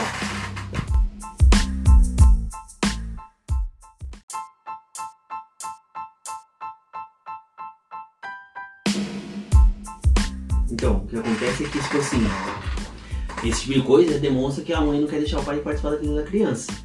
E aí, é, já pode entrar em alienação parental. Outra forma de alienação parental é o fato da mãe ou do pai ficar falando mal do, do genitor. Vamos supor, ah, seu pai é um vagabundo, seu pai é isso, seu pai é aquilo, seu pai é aquilo outro. Ou a sua mãe é isso, mãe é aquilo, sua mãe não presta. Isso aí também é uma forma de alienação parental. Isso aí não pode acontecer, entendeu? Porque você começa a adentrar na psique da criança.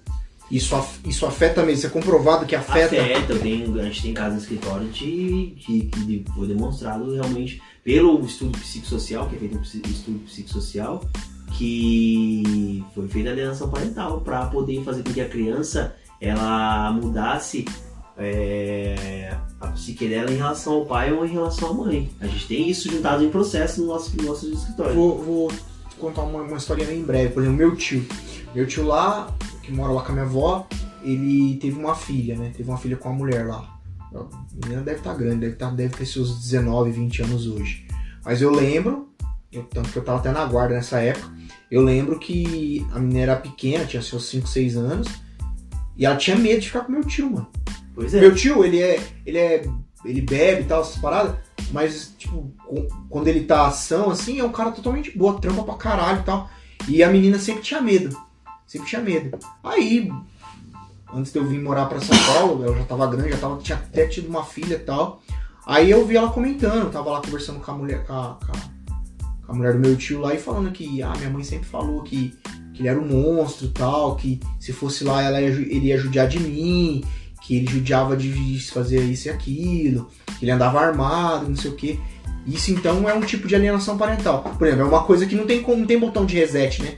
Não tem como Não. voltar. Então, tipo, meu tio, por exemplo, hipoteticamente falando, ele poderia reaver tudo isso aí via processo, alguma Não tem coisa? como reaver A mãe, isso a mãe, a mãe, eu sei, mas assim, a mãe ela pode ser penalizada em que sentido? Ela pode perder a guarda da criança, né? Se for provado Ou ela explicitamente pode- é, que Ela pode perder a guarda da criança. Caramba, mano. Em, que- em que pontos, assim, uma mãe pode perder a guarda de um filho? Alienação parental, o que mais? Abandono. São Abandono. coisas muito graves. É, são coisas muito graves. Se ela fosse puta, prostituta, por exemplo. Não, se ela é puta, prostituta e ela, ela é uma boa mãe, porque tem muita puta prostituta aí que é excelente mãe, mano. Tipo, dá de tudo pro filho, não deixa faltar nada. Então é. Isso aí pra mim, você vai me desculpar, hoje em dia até profissão. Não dá pra você, ah, vou tirar a guarda da mãe porque ela é prostituta, cara. Pra mim tá errado. Não, não, não, sim. Mas aí eu, eu tô falando assim do que eu sempre escuto, né? Os, as crendices popular do mundo jurídico, vamos se dizer, né? Tipo, ah, é, ah, é prostituta, ela sai, deixa a criança lá sozinha. Não, aí também. Ou aí, sai abandono. e deixa com uma outra criança, tipo assim, a menina tem 6 anos, deixa com uma criança de 13, entendeu? Então é isso que eu tô te falando, es- esses tipos de coisa implica aonde, onde, aonde realmente funciona esse Cara, tipo de... O negócio é, é o que eu tô falando pra você, tipo assim, ó, a mãe ela não pode. Ela não tem nada a ver ela, ela sair, ela se divertir, ela beber, ela ficar com outros caras, transar com outros caras, mas eu acho que a mãe tem que fazer esse tipo de coisa também. Porque o pai ele, ele faz. E o que acontece? É, não é errado. Não é errado. O que acontece. Não, não digo que é errado, entendeu? Então, mas o que falando acontece? Aí a par- o que não pode acontecer é a mãe abandonar a criança. A mãe não pode sair pra balada, trancar a criança dentro de casa e já era, entendeu? Ela tem que deixar alguém cuidando daquela criança lá, uma babá, um parente próximo e tudo mais. Entendeu? Também não dá pra ser uma coisa direta, ah, vou sair saindo direto todo dia e deixando a criança lá, porque querendo ou não, ela não tá cuidando tanto da criança, ela tem outra, uma, outra terceira pessoa que tá cuidando, entendeu? Então assim, você tem que ter racionalidade nas coisas, não pode ser muito radicalismo, entendeu? Então eu acho que a mãe tem que ter esse vida social, ela não pode abandonar a criança. É, existem crianças que a mãe não, não alimenta, não dá roupa, não dá comida, alimenta é comida, né? Lu? Enfim, então aí esse tipo de coisa, se o pai conseguir provar que esse, esse tipo de coisa acontece, a mãe pode perder a guarda. Mas se realmente, pra pra mãe perder a guarda, são medidas extremas mesmo, né? Então, é isso que eu, que queria saber, tipo, com detalhes, né? Porque uns falam assim, pô, eu, eu já vi casos aí, pessoas bem próximas a mim.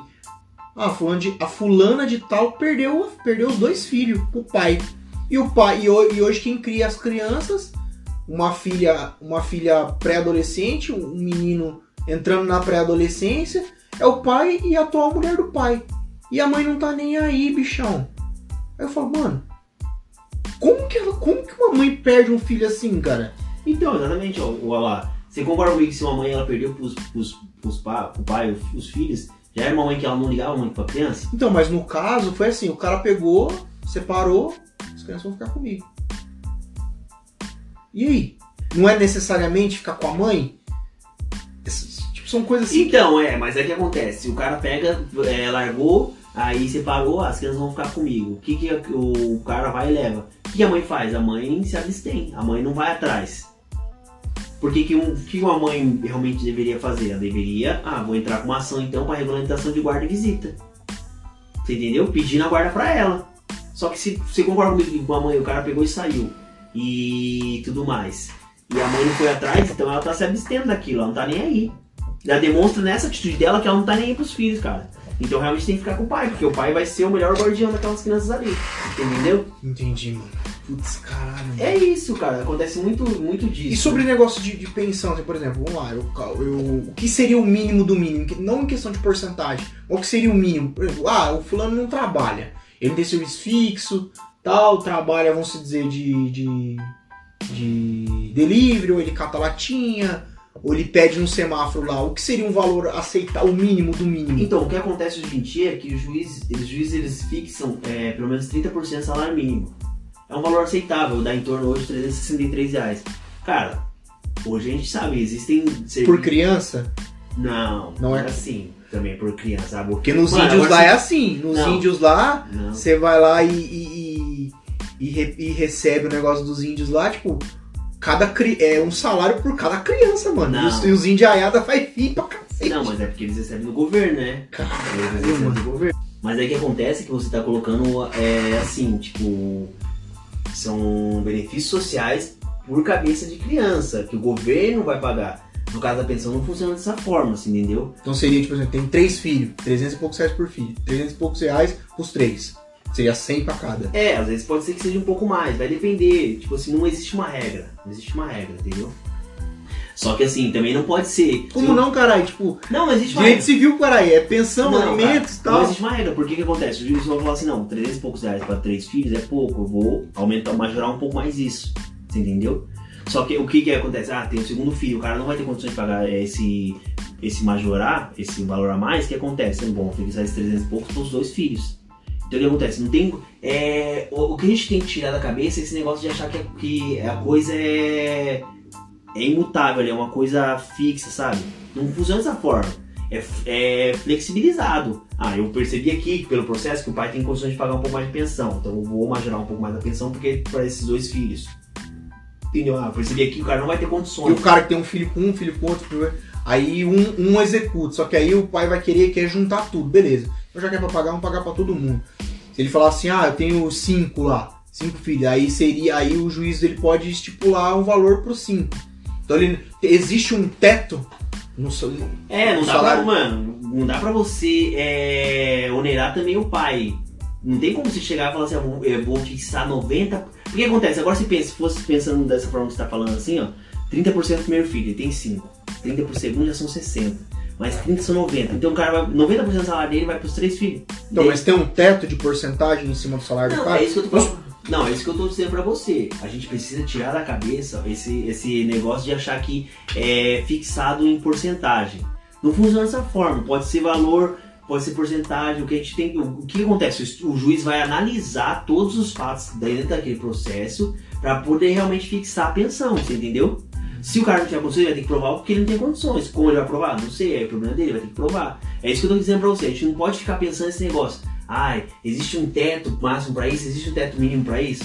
Esquece esse Eu negócio, achava que tinha. esquece esse negócio de porcentagem mínima e porcentagem máxima. Esquece, esquece isso. São dentro de tudo aquilo que vai ser apresentado dentro do processo que o juiz vai fixar uma pensão alimentícia. De 30%, 40%, 50%, 70% de salário mínimo. Tem pais, e um cara que eu fiz divórcio, que ele paga 77% do salário mínimo. Você entendeu? Nossa, É, então, é isso pra você. Tem um filho só? Um filho só. Nossa, mano, você tá doido. Cara, é... os cartórios se conversam? Não, não se conversa. Não. Tecnicamente não se conversam? Não, não se conversam mesmo. Não se conversa. Cara, existem, existe cara que casa em São Paulo com uma pessoa, vai pra Minas Gerais e é casado com outra. É, Então por que, que ele, lá no cartório lá de registro lá natural ou de casamento, os caras falam assim. Ah, a gente vai correr aqui os 30% dos pro, os, os 30 dias dos proclames aqui pra ver qual é que é. Então que, proclames é esse que eles fazem? É porque o que acontece? É mesmo, entra no esquema do edital. Eles precisam realmente publicar em edital o casamento. Ah, pessoa é, ah, XYZ vai casar com a pessoa tal, tal, tal, é, na data tal. E aí, se alguém tiver que reclamar, ela vai até essa coisa e reclama. É a mesma coisa. Mas quem que vai ler pra reclamar? Vai ler. Pô, maiorinhos lá é jornal normal, mano. É o jornal normal. Então, mas em Orins é, né? Tipo, a pessoa vai ver lá, mas ninguém lê, né, cara? É igual o negócio de funerária, né? Igual edital de funerária, né? Ninguém vai, ninguém. Não passa nem pela cabeça da pessoa que, que sabe, tem que. Ah, não, eu vou. Vamos ver se morreu alguém aqui, vamos ver se vai casar alguém. Ninguém vê essa, essa porra, né? Não, cara. Mano, você vai ficar lendo proclames de quem vai casar, cara? Ah, pera, deixa eu procurar aqui. Deixa eu ler esses proclames aqui, porque eu quero ver se alguém que tem um casamento comigo vai casar. Mano, existe casos de bigamia aí, de várias poliamor, E poligamia tem, aí. e tem punição, mano, pra isso? Tem, é, descobre? é, é, na verdade é crime, né? A- Mas é o quê? A legislação Cara- brasileira, cara, eu não sei. Eu, não- meu, não, Não, sim, sim. Você sim. quer entrar em direito, direito criminal? Não, tô falando É assim, assim, eu não sou. Eu não, você pode. Eu sei o básico do básico do direito criminal. Então, se não adianta você entrar em direito criminal, a gente poderia chamar para um podcast de direito criminal nossa amiga Emiliene. Ela manja pra caramba de direito criminal. Emiliene, queremos você aqui, hein? Então, agora não, não é minha especialidade. Eu sei que é crime. Agora, quantos de, de cadeia, quanto. Não, eu não sei. Não é minha especialidade. Então, eu não sei, mas existe, a gente sabe que existe, cara. Existem pessoas que são casadas com uma pessoa aqui nesse estado, vai pro outro casamento. Eu acho que deveria ter um sistema interligado é, pra não acontecer esse tipo de coisa. Você acha que esse negócio de fraude que existe em relação a documentos é tu- justamente por causa disso, cara? Você tira um RG aqui, se você for para Paraná, o Paraná não sabe se você tem RG em São Paulo. Você vai tirar um RG em Não Paraná. sabe? Não sabe, não sabe. As Tanto que, eu- a gente tava falando sobre isso. Aquele é, advogado que recebia a aposentadoria, ele tinha pelo menos 5, 6 RGs. Entendeu? Em estados diferentes. Pra poder receber a aposentadoria das pessoas que ele meio que ressuscitava. Parecendo fantástico isso aí. Mano, mas como Deveria se conversar. Estude de, de identificação. De- Mano, pra você ter ideia como que é Então, as mas coisas. o RG dele é vinculado ao, ao. O IRG dele, ele é vinculado ao. Puta, mano, esqueci o nome do programa, do sistema. Tem o Prode. Ele é vinculado ao Infoseg. O Infoseg é nível Brasil. Ah, Cara, eu não olha, Mas não é todo mundo que tem acesso, será? Então, não sei. Então pode ser. Não, não, sim, tipo, tá Pode ser que debatendo sobre. Pode ser que exista falhas então, porque ó, é aquele negócio, como que o cara é ligado ao Infoseg e o cara tinha 5, 6 RG? Com nomes diferentes, mas em estados diferentes, mano. Mano, mas já é um negócio. Complicado. Ó, e outra coisa. Você, o Infosec pode não ser, mas o eleitoral parece que é. Porque quando eu fui tentar tirar a segunda via do, do título, eu tenho meu título ativo, tudo, mas eu não tenho ele físico e nem digital. Aí eu queria tirar o título, tava lá no, tava lá na cidade, no estado que eu te falei lá. Aí o cara puxou. Aí o cara falou assim, ó, eu quero o negativo desses três, três processos aqui. E não tirou, bichão. Então como que o cara do RG, que é o documento mais, né? É o padrão, o cara conseguiu tirar em vários estados você ter RG. ideia, a gente vê várias. várias E como funcionaria? Eu vou lá com a certidão de nascimento. Nas... Nossa. Cara, eu acho que, tipo assim, é isso que eu falo. Até nisso a gente vê uma falha aí. Pra mim, realmente, tinha que ser é, um cartão. Um cartão, cara. Igual, tipo, a gente tem nossa carte- carteira de identidade da OAB. Faz um cartão com chip, com tudo o que precisa do cara ali, cara.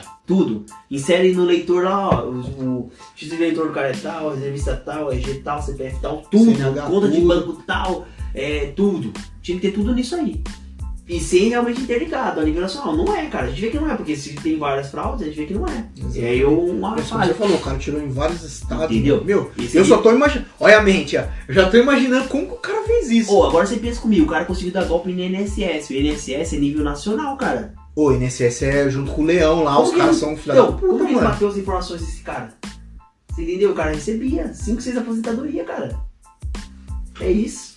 Infelizmente. Nossa, mano. Cê é louco. Você é doido, mano. Cara, é. Amante tem direito à, à herança? Tem, a mancha direito da herança. Mas aí entra em algumas, alguns requisitos aí, na verdade, né? É simples assim, a amante vai ter direito à herança e pronto, acabou, entendeu? Inclusive, eu até toquei minha colinha aqui, porque, pra não falar besteira, foi um tema do, de uma postagem no nosso Instagram. Ah, quem quiser nos seguir, nosso Instagram é arroba Ribeiro e Advogados. Não, desculpa. É arroba Ribeiro e Green ADVs, porque a gente tá migrando. A gente tinha o advogados e agora a gente tá migrando. Então, você que tá precisando aí tirar a pele do seu ex aí, sugar toda a energia psicológica do cara e as moedinhas, chama quem, Thiago? Chama o Ribeiro Green Advogados.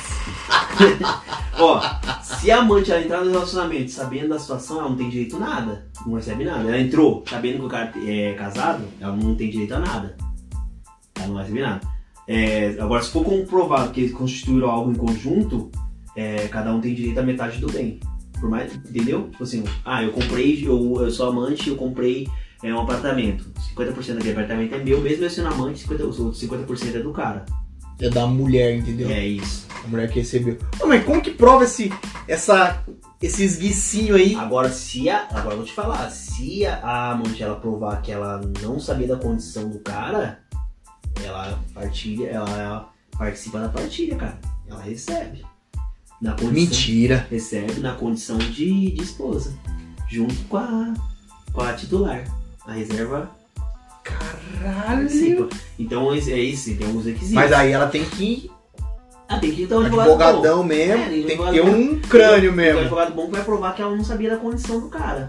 Não sabia. Mas, não, mas acontece, cara. Tem muito cara safado aí que tem família em tudo quanto é lugar, né, mano? Vê, é, Caminhoneiro, né? não é só notícia de novela das, das 8, não, cara. É nove- É notícia de muito, tudo quanto é lugar. Tem cara que tem duas, três famílias e a mulher não sabe. Só sabe quando vai ter a. Vem o inventário lá, o espólio. Aí descobre. Ah, mas ele era meu marido também.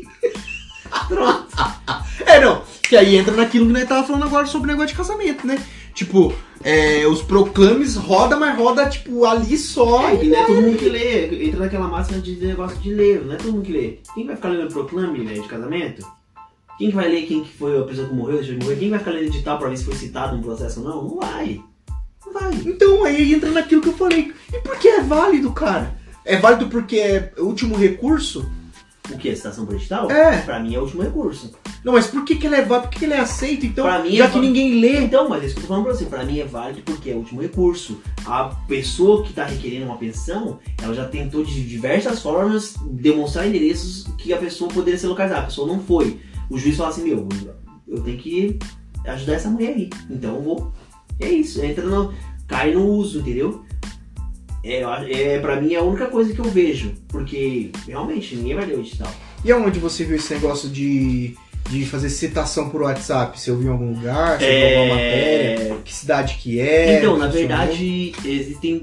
O advogado ele precisa estar sempre atualizado, né? Então, tem várias páginas que eu acompanho, IBDFan, muito boa, que é de direito de família, IBDFan. É, tem o CNJ, tem o Jus Brasil, então, é, praticamente mensalmente ou diariamente tem lá é, reportagens, ar- é, artigos e tudo mais. E aí, dentro desses, vem umas coisas assim, entendeu? Ah, tal pessoa foi, é, pode ser citada por WhatsApp, foi citada por WhatsApp em tal processo, o juiz deu aceite e tudo mais. Então é isso, entendeu? Cara, mano, então, é, pago lá X de pensão e e dou e dou uma e dou uma ajuda a mais, tipo assim, ah, é, médico, comida que precisa, convênio médico, escola, etc. Isso abate ou não? Não, você tá fazendo mais porque você quer, entendeu? Você está fazendo mais do que você quer. Na verdade, o que você pode fazer? Não ajuda, não dá uma força. Não, na verdade, o que você pode fazer? O pai pode ser esperto a ponto de falar pro juiz, ó juiz, a pensão é X, só que eu pago o convênio de Y. Não tem como abater isso na pensão? O juiz tem que deferir isso aí. Não é uma coisa que você vai fazer e tá tudo é, por livre consentimento da sua cabeça. E tá tudo certo. É, livre-arbítrio seu, ah, não, tá errado. Meu amigo, você tá fazendo isso de livre e espontânea vontade pra, pro seu filho.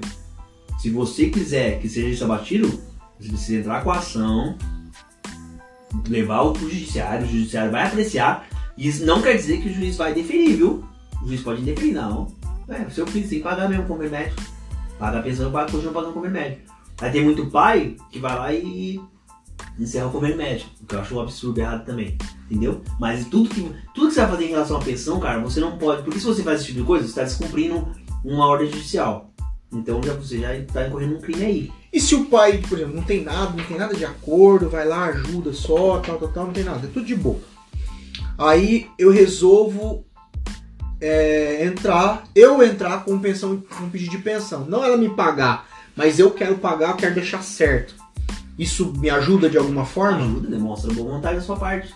Demonstra que Ó, você. ó, excelência, eu quero pagar pensão, quero ter as visitas certinhas, as visitas que me são, que é direito meu, tal. Isso ajuda e já defere na hora ou Não, não não. tem esse negócio de definir na hora. Não, tô falando na hora assim não. Eu vou lá, faz um processo, tudo é intimado. De- tudo isso, vai ter citação da outra parte, porque Sim. a outra parte precisa falar no processo. Mas demonstra que você tem uma boa vontade aí. É um ponto positivo pra você, você entendeu? O juiz, o, juiz- o juiz vê esse tipo de pai com outros olhos. Uhum. A maioria das vezes que a gente vê é pai tentando se esquivar. Nesse caso é um pai que não, um pai ele quer, realmente ele quer cumprir com a obrigação que ele tem. Então o juiz vê com outros olhos. E aquelas mães que somem?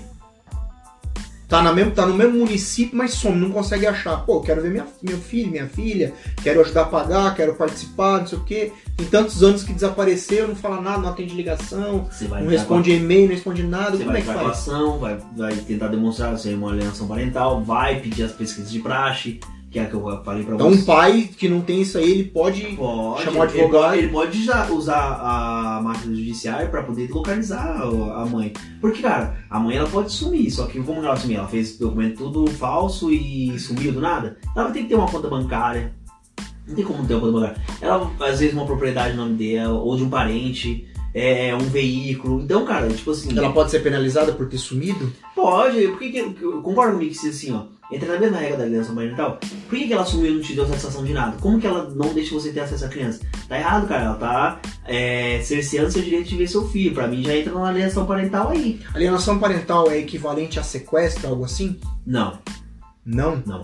É, eu, eu, vi, eu vi em algum lugar também, por isso que eu falo, são as crendices populares Sim. do direito. Tem que falar assim, ah, é, você tá alienando meu filho, isso aqui, alienação parental é equivalente ao sequestro. Você pode ser, você pode ser penalizada na, na- no- é, é equivalente ao sequestro, Não. por exemplo. Tipo, você pode ser penalizada no- no- pelo crime e tal, algo assim. Não, Entendeu? O- a penalidade maior, eu acredito que a penalidade maior pra uma mãe dessa seria perder a guarda do filho, né? Imagina perder a guarda do filho pro pai. Vai, Por conta de uma bobeira, né, que É. ela mesma fez. vai sofrer, né? A maioria, de- a maioria desses problemas, de- dessa, dessa, dessas, desses enguiços aí de, de, de ali- alienação parental, pela, pela experiência que você tem, é pessoal, não é pela criança? Você acredita que é pessoal? Então, cara, é que na verdade o que acontece? Existem. É, termina o relacionamento e fica muita mágoa, né? Resquício de mágoa. Então, não vou falar que não. Eu preciso também, não posso ser, também ficar passando pano pros outros. Eu preciso realmente falar o certo. Existem sim mães que utilizam esse artifício pra punir o pai. Entendeu? Ah, você foi mó FDP comigo quando a gente se relacionava, eu vou fazer o seguinte: eu vou fazer você não ter direito a ver seu filho. Eu vou fazer. É, pra punir o cara. Usa, usa a criança, a gente sabe que existe, né, cara? A gente não pode ser hipócrita. Existem mães que usam as crianças pra poder atingir o pai de alguma forma. Como? Eu vou atingir ele como? Ah, vou atingir ele no psicológico dele, vai, vai ficar psicológico abalado, entendeu? Se ele não vê o filho dele. Lógico, vai ter cara que não vai ter nem, não vai nem lidar, vai quer que se lasque. Mas vai ter muito o pai que, pai que é pai mesmo, ele vai ficar abalado em relação a esse tipo de coisa, entendeu? Ah, isso aí sim é, é a, a, É. a dita alienação parental É. mesmo. Assim, então, é isso que eu falo pra você. Existem sim. É, eu acho isso muito errado. uma pessoa usar uma criança pra poder atingir uma, outra pessoa. Nossa, por que, né, cara? Terminou, terminou. Já foi difícil terminar, né? Porque a maioria dos relacionamentos é muito difícil você terminar. Já foi difícil terminar. Por que que tá fazendo isso? Porque em algum momento é, você foi feliz com aquela pessoa, entendeu? É. E, e daquela felicidade teve uma criança. Pô, eu vou privar, eu já não tô com a criança, eu vou privar o meu filho ou minha filha de ver a mãe ou de ver o pai. Pô, né? É pra você ver o que ponto chega o egoísmo do ser humano. Porque, ó, na verdade, quem vai sofrer com isso não vai ser os pais. Quem vai sofrer com isso vai ser a criança, cara. Isso atrapalha muito o desenvolvimento psicológico da criança. E atrapalha realmente. Tem, quando passa por isso do psicossocial, o estudo psicossocial demonstra que atrapalha É feito por um psiquiatra, alguma coisa? Não? É, um psicólogo, um assistente Eu social? acredito, ó, eu não, não, não sei ao certo, mas eu acredito que a junta do, do psicossocial seja um conselheiro tutelar, um psicólogo, né? Um ou dois psicólogos, eu acredito. E aí eles usam de diversas formas, né? Não é só uma entrevista com a criança. Existem atividades como é, desenhos, apresentar figuras, sabe? Como se fosse um psicotécnico. Tem isso, a criança passa por esse tipo de situação. Aí se a criança quer falar, eles falam com a criança. Agora, se a criança quer falar, também tem, tem criança que não, não tem condição nenhuma de falar. E, e é um teste só? É um teste único? É, não. É, o que acontece? A gente precisa entender que o profissional, para ele chegar no convencimento dele, ele, pode ser que numa única vez, uma única consulta com essa junta, ele chega no convencimento dele. Mas pode ser que não, pode ser que uma criança que realmente que não tem facilidade de falar, tem que ir mais vezes, fazer um acompanhamento duas três vezes. Entendeu? Ah, vou lá umas duas, três vezes com a criança nessa entrevista, e aí eu vou conseguir chegar na minha conclusão do meu estudo. Então acredito que vai depender daquilo que o profissional entende que é suficiente. Não tem como dizer pra você, ah, é uma única vez e pronto. Ah não, essa criança aqui precisa de um acompanhamento de mais umas três ou quatro vezes aqui gente poder realmente entender a fundo o que acontece. Então acho que é isso, né? Cara, mas é, voltando nessa parte, tipo assim, ah, a mãe sumiu, não sei o que, não sei o que, ou a mãe faz isso, é, faz isso não, né? A mãe faz proíbe de ver e tal, que- voltando nessa parte de alien- de alienação parental. Cara, mas parece que é, pro pai em si, né? Parece que não funciona, parece que você tá amarrado. Amarrado não, parece que tá com, com uma tornozeleira com a bola de aço na perna. Porque existe tudo isso aí que você tá dizendo. Mas parece que não, não vai pra frente, pelo menos pelo pai, entendeu? Aí a pens, aí a- vai lá e executa a pensão. De, em algumas vezes, algumas vezes é injusta. Aí vai lá executa e funciona rápido. Cara, Aí o cara fala assim, meu, mas eu não consigo ver a criança. Tem anos que eu não vejo. Tem tipo assim, tem 5, tem 10, tem 15 anos que eu não vejo. A última, a última vez que eu vi, a criança nem andando tava. Sumiu. E por que, que ela tá me executando agora? É isso? Então, vou tipo te de- falar, eu acho que é, contratar um bom profissional, porque o advogado também, se ele for muito esperto, muito ligeiro, ele tem o poder de fazer com que o processo não fique inerte, o processo ande. No escritório a gente tem muito disso, o processo começou a ficar parado, a gente começa nos autos, pedindo procedimento feito de caráter de urgência.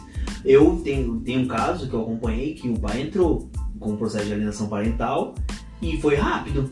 Foi bem rápido, a mãe foi citada, a mãe foi, teve audiência e tudo mais. E aí na audiência de conciliação eles chegaram num meio termo lá e conseguiram realmente regulamentar a visita do pai. E tem sido cumprida assim desde então. Uhum. Então o que acontece? Eu acho que é, nós não vemos muito interesse de pais esse tipo de coisa. Que entra naquela parte dos 7% que você fala. É. Que tem pessoas que são pais mesmo e tem pessoas que só são o, o, genitor, A né? gente fala assim, ai meu, ai, não funciona. Funciona sim. Se você tiver um bom profissional por trás de você e você for atrás, funciona muito bem. Só que você precisa ter. Você precisa ter, ter o interesse, o que a gente vê que é bem pouco, e você precisa ter um bom profissional também atuando. Porque a gente, infelizmente, é, se, se formam muitos, muitos bacharéis em direito, passam muitos na, na prova da OAB, mas na atuação mesmo a gente vê que tem muito advogado que não tem aquele. né? É, advogado, dependente se é civil, criminal, é, trabalhista, etc. A profissão advogado tem que ser vocacionado, na sua opinião? Você acha que é vocação? Acho que não, cara. Que aí ou é o bom profissional ou é o mau profissional, como você estava falando aí agora? Não, acho que não é por vocação, acho que é por dedicação, cara. O que acontece? Eu li um livro que fala Mindset, né? É, um livro chamado Mindset, eu não, consigo- eu não lembro agora o finalzinho do livro. Eu acredito que na nossa vida, habilidades, a gente. É... Lógico, vão ter pessoas que vão ter um pouco mais de facilidade, mas se eu treinar muito uma coisa, eu vou chegar num ponto que eu vou estar super top. Então eu acredito que o bom advogado é o cara que estuda, tá sempre lendo um livro da sua área, tá Sempre sempre se atualizando. um curso, uma palestra, esse tipo de coisa. E aí é isso, cara. É você se atualizar mesmo. Você tá, sabe, preocupado mesmo com o caso. Que você não pode se pensar, cara, você não pode ver o cliente como o cifrão, cara. E a gente fala muito isso no escritório. A gente fala que o cliente ele é a nossa equipe. Quando ele entra em contato com a gente, a gente não vê ele como o valor do honorário que ele vai pagar. A gente vê ele como nossa equipe. Até porque tem muita coisa no processo que a gente vai depender da- realmente do, do, cliente para ele apresentar pra gente. Então, assim, é, eu acho que é isso. Quando o advogado pensa só no cifrão, cifrão, cifrão, aí a tendência dele é, afundar é grande. Então, porque no caso eu, eu falo assim, que tem um amigo nosso em comum que parece que você parece que não anda, cara. Tipo, tem certas coisas que é, a gente já ouviu até ele falar tal, que são coisas que são injustas, né? São coisas que foram injustas. Aí, quando é o momento dele correr atrás, ah, não sei o que, aí vai no advogado X, o advogado X fala assim, ah, mas tá difícil, ah, mas não consegui, ah, eu falei com o doutor lá, o advogado da mãe, mas o advogado da mãe tá redutivo, não sei o que. Aí entra naquilo que você tá falando, tipo, porque você explicando é muito bonito. Sim. É muito bonito, tipo, ah, mas a regra é essa, dá pra fazer isso, dá pra fazer aquilo, não sei o que. Eu- aí entra uma frase que eu ouvi muito de você falando, né? A justiça não ampara quem dorme.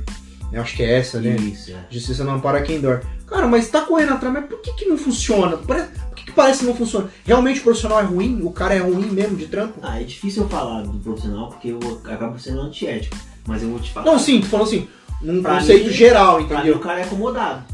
Pra mim o cara é acomodado.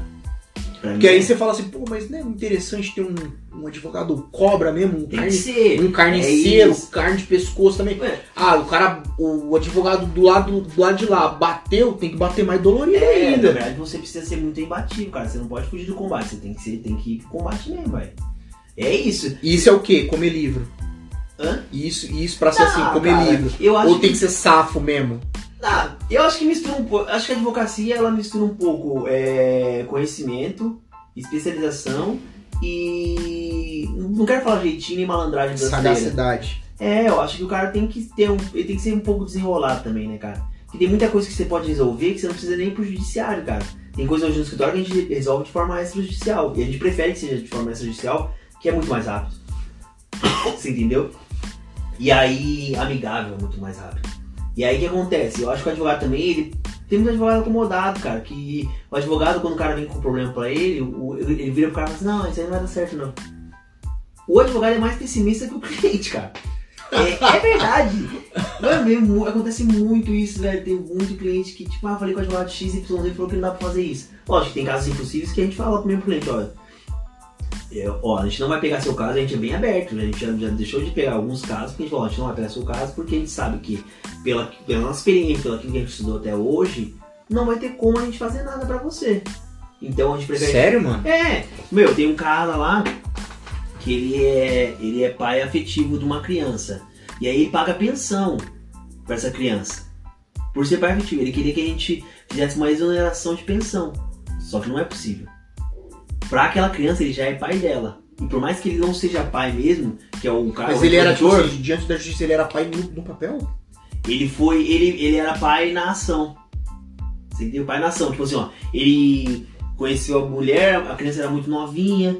O pai da criança simplesmente sumiu e ele sempre foi aquele cara que tava ali, correndo com a criança, matriculava na escola, levava no médico, isso, aquilo, aquilo, aquilo, outro, aquilo, outro, aquilo, outro, aquilo, outro. Acabou virando o pai. Foi passando o tempo, o que eles fizeram? Eles foram lá e colocaram o nome dele na criança, o nome dele na criança, você entendeu? E aí o que Como que ele acontece? conseguiu colocar isso? Ah, cara, tem meio. Na né? certidão não, não tinha o nome do pai original? Não, porque o pai só é, é aquele pai que some, né, cara? Tem, não tem esse pai que some? Que a mãe sabe quem que é o pai e vai registrar o cara, não simplesmente some. Acontece muito disso, né? Normal, Brasil ainda. E aí, tipo assim, é, existe muito disso, paternidade afetiva. E tem realmente, hoje, tem lei que o, você pode ter o nome do seu pai afetivo na sua certidão de nascimento, né? Sério? É. E aí foi, é nesse caso, e aí ele queria que fosse exonerada a pensão, porque não deu certo o relacionamento com a, com mulher lá, aí entrou com ação, pediu pensão, ele tava pagando certinho, só que ele queria exonerar, porque a, fi- a menina não era filha dele. Consanguínea. Aí falou que, que a gente, a gente, pelos estudos, isso que eu falo pra você, estudar, em BDFAN, esse negócio, a gente viu que existiam julgados que é, davam é, indeferimento esse tipo de coisa, né? Por causa não existe causa, a gente fala causa ganho e causa perdida, né? É errado sim, palavreado. Ah, é? É, não, causa ganho não existe, cara. Isso aí é a maior burrice que existe. É. causa perdida. Mas a gente viu que não existiriam meios pra gente poder mudar essa situação. Então a gente falou pra ele, ó, me desculpa, até hoje os julgados é a favor do cara que é pai afetivo continuar pagando a pensão. Então a gente nem vai pegar seu Caralho, caso. mano. Entendeu? É um valor de honorário, mas a gente preferiu Mas ele ser... não era o pai, mano. Então, mas. Não existia nada, nenhuma força na terra que exonerava. No, no- a- a não- apesar que como o direito é tão dinâmico, né? pode ser que mudou muita coisa, mas só. Ah tá, mas então, peraí, peraí, vamos ver se eu entendi. Então quer dizer que, a grosso modo, assinou o recibo, o carro é seu. Isso. É isso. A grosso modo é isso. Assinou esse do carro é seu. Nossa, mano, o cara procurou sarna mesmo, hein? Ah, é que na verdade o que acontece? Ninguém entra no relacionamento achando que vai terminar, né, cara? Então ele entrou nesse relacionamento e não achava que ele fosse terminar. Ele pegou muito amor, e a menina realmente chama ele de pai. Então ele pegou muito amor na criança. Então, velho, ele não vai pegar e vai. Ele só não queria pagar pensão, porque realmente a gente sabe que, meu, se o cara não é pai, ele ficar pagando pensão, às vezes onera realmente o valor, o bolso do cara. Porque hoje o cara ele tem uma nova família, ele tá casado com uma outra mulher, inclusive a mulher dele tá grávida. Então quando nasceu esse novo filho, ele pagava uma pensão às vezes com uma filha que não é dele, só afetivamente é, onere, né? Então, mas a gente, pelo que a gente via na realidade, naquele, naquele momento, a gente falou pra ele, ó, a gente não vai pegar seu caso. Era um valor significativo de honorário, mas a gente não pegou. A gente prefere ser transparente com o cliente do que pegar o, ca- o caso do cliente e ficar enrolando. E a gente vê na advocacia ao contrário. A gente vê muito advogado que pega caso e sabe que não vai dar jeito, mas. Que- Não, pode pegar que a causa ganha. Aí fica enrolando cliente, é. Causa ganha. Ó, o advogado falou causa ganha, foge dele, velho. Sério? É. O advogado virou pra você e falou, é causa. É, é, doutor, é causa ganha? Ah, é causa ganha. Pode fugir de ser advogado, cara. Foge de ser advogado que não existe negócio de causa ganha. Então o que, o que sai da. que sai da barriga de uma mulher da boca do juiz, ninguém sabe. Não, não dá pra saber. é basicamente isso aí. Não, tipo, não é. Só se o cara tiver um juiz na mão, né? Você tem. Ah, mas é difícil. Não, tô falando assim, só se tiver pra falar assim, ah, é causa ganha. É. O que acontece, cara, é que é assim, ó, é...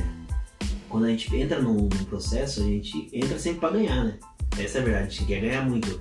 A gente é muito imbatível lá, a gente quer ganhar mesmo. Apaixonado que fala, é, né? a gente quer ganhar de qualquer jeito. E só que o cliente fala, ah, é causa ganha. A gente fala pro cliente, ó, desculpar, não existe causa ganha. É 50% de chance de sim, 50% de chance de não. Então é isso. Caramba. O advogado falou, causa ganha, ai, é causa ganha, esquece, mano. Pode tocar de advogado, que isso aí é. Não vai dar certo, entendeu? Cara, é. Mudando um pouquinho de pau pra cacete, o que eu ia falar pra você. Tem um aplicativo, um aplicativo de, de entregadores aí, o vermelhinho.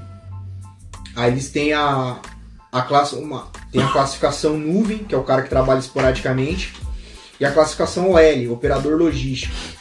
Aí tem lá o OL e tal, que tem, tem os turnos, né? É, café da manhã, almoço, café da tarde e janta. Turno, Isso, os turnos. mas Né? tem que cumprir horário. Isso, cumprir horário. Aí Jornada tem, de trabalho, né? isso. Aí Tá, certo. tem. Aí tem um pagamento lá quinzenal. Certo. Vezes atrasa ou vezes não, mas tem um pagamento. Uhum. Aí tem a cobrança, tem que prestar contas porque que você, tá, você não tá na sua área, que são as Ah, subpraças. tem que dar satisfação. Isso. Hum. Aí você entra. Se você tá fora da sua praça, satisfação novamente. Se você tá, tá parado, vê lá que a sua localização tá parada, tem que dar satisfação. Se você tá cansado ou sofre um acidente, você fala, ó pessoal, sofri um acidente, me desloga e tal. Cara, o que, que você pode me falar sobre isso? Eu vejo aí, nesse sistema OL, é, vínculo empregatício com a plataforma vermelhinho. Por que que acontece, cara? Você concorda comigo que se você tem turno, você tem que cumprir esse turno, você tem é, jornada de trabalho, certo? A sua jornada de trabalho tá ali. Você entra tal horário, sai tal horário. É, se você Independente se eu pego um turno, por exemplo. Independente, você tem horário, você tem a carga horária, 4 horas de trabalho, é isso? 4 Sim. horas de trabalho. Você tem a carga horária ali, filho. Entendeu? Aí você tem que ficar dando satisfação pra pessoa que se você sofreu acidente, ou se você tá no área X, área Y, área Z, se aconteceu, ou se você vai ou se você não vai. Já tem subordinação aí. A partir do momento que você tem que ficar dando satisfação das coisas, você tem subordinação. Superior direto, é um superior É, direto. seu projeto, você tem, você tem subordinação. Aí já, já entra em mais um requisito da CLT. E aí, o que acontece? Existe a onerosidade, que é quando você trabalha quinzenalmente e você recebe. Você trabalha e você ganha para aquilo. Então, eu vejo totalmente aí o, todos os requisitos de um, de um vínculo empregatício da CLT. E eu vou te falar, esse tipo de, esse tipo de é, motoqueiro, motoboy, que eles falam que não tem vínculo, se ele for muito esperto, ele conseguir é, ter prints dessas conversas e tudo mais, entrar numa uma ação na justiça, ele consegue é, caracterizar assim o vínculo empregatício. Mas aí entra aquela máxima. Ah, é causa ganha? Não, cara, não existe causa ganha. Você precisa ter um advogado safo naquilo que ele está fazendo. Um advogado precisa, que manje muito de trabalho para poder é, demonstrar e configurar que realmente existe um vínculo ali. Mas para mim, do que você está falando, a grosso modo, existe sim um vínculo empregatício. Existem os requisitos aí de um empregado regime é, seletista, você entendeu? Dentro da CLT. Mesmo, então mesmo, então tem a, tem a mesma gravidade eu trabalhando quinzenal e recebendo quinzenal, ou eu trabalhando um dia e recebendo aquele dia, é a mesma coisa. Não entendi essa pergunta. Ficou então, você falou assim que tem a o, o, ono, onerosidade. Onerosidade. Tá, então o que, que é? O que, que é? Oneroso é quando você trabalha hum. e pela força do seu trabalho você é pago. Certo. Então, tem o mesmo peso eu trabalhar 15 dias ser contabilizado os 15 dias e receber 15 dias, ou se eu trabalhar um dia e receber um dia. Então, o que acontece, a gente precisa ter a habitualidade aí também, né? O que, que é habitual? Habitual é você, é, dentro de uma semana, sete dias, você tá ali pelo menos três ou quatro dias, você tem que estar tá ali, entendeu? Naquele local, prestando serviço para aquele pessoal. Porque um dia só eu não vejo como habitualidade. Ah, prestei serviço aqui hoje, vou, vou receber aqui nesse mesmo dia. Não vejo como habitual. Agora você concorda, uma semana você tem sete dias. Pelo menos nas, nesses sete dias, três dias você é, loga ou a pessoa logo te desloga, então para mim você tem uma habitualidade, que também é um dos requisitos de vínculo empregatício, um dos requisitos de seletista, entendeu? Uhum. Então aí, para mim. E a parte da. E aquela parte que eles cobram sempre, as metas, cobram as corridas, o tempo que você fica online, colocando promoção, ou até então dando um certo puxão de orelha no cara. Isso entra como um tipo de assédio moral, alguma coisa ou não? Não tem nada a ver? Ó, oh, pessoal, vamos ficar online aí, pô, meu, de ah, novo você tá desconectando. Ah, não, o assédio moral, ele, ele hoje em dia, na, num, foi um instituto que ficou muito banalizado na justiça do trabalho, que todo mundo usava pra qualquer coisinha.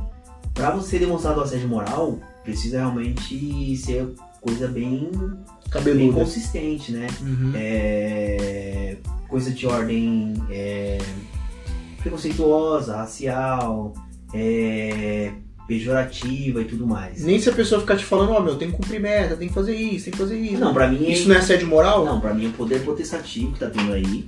Como se ele fosse seu empregador, então ele tá te cobrando por metas, né? Hoje a gente acontece muito isso. Isso ainda configura ainda mais, então, é, o vínculo tá, empregatício. É, pra mim sim, porque tá te cobrando metas, se tem meta. Porque a gente vê empresa. Lógico que a cobrança não pode ser excessiva. Cobranças excessivas pode sim caracterizar o assédio moral.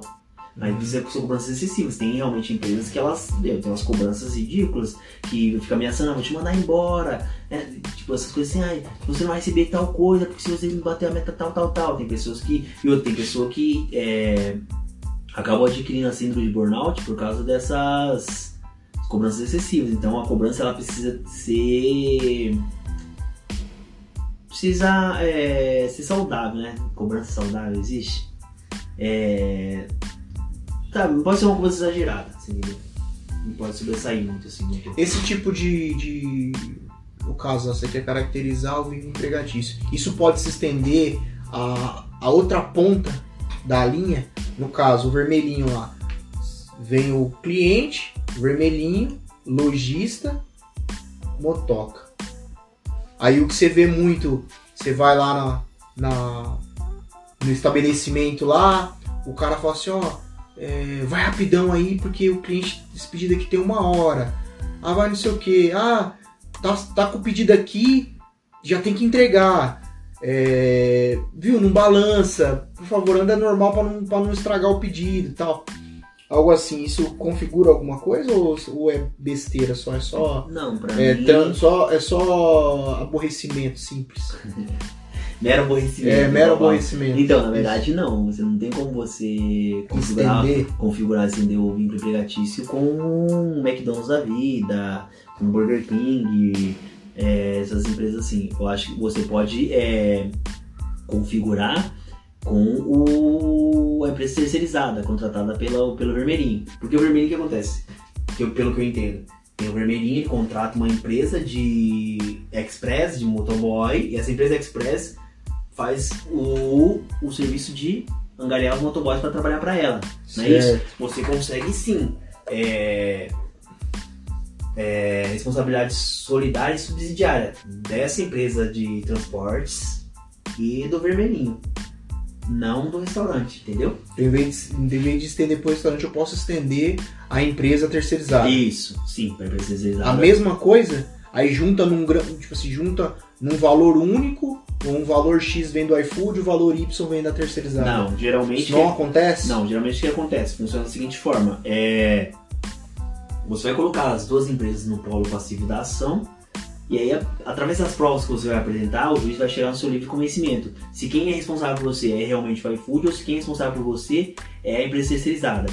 Se a empresa terceirizada ela é responsável por você e ela está deixando de pagar os, os as verbas trabalhistas, todo ali o, o valor que tem que pagar para o empregado, se ela falhou e o vermelhinho não tá tomando conta, o que, que acontece? Ela terceirizou, quando a pessoa terceiriza o serviço, ela precisa verificar se todas as regras, leis e pagamentos estão sendo efetuados para aqueles trabalhadores.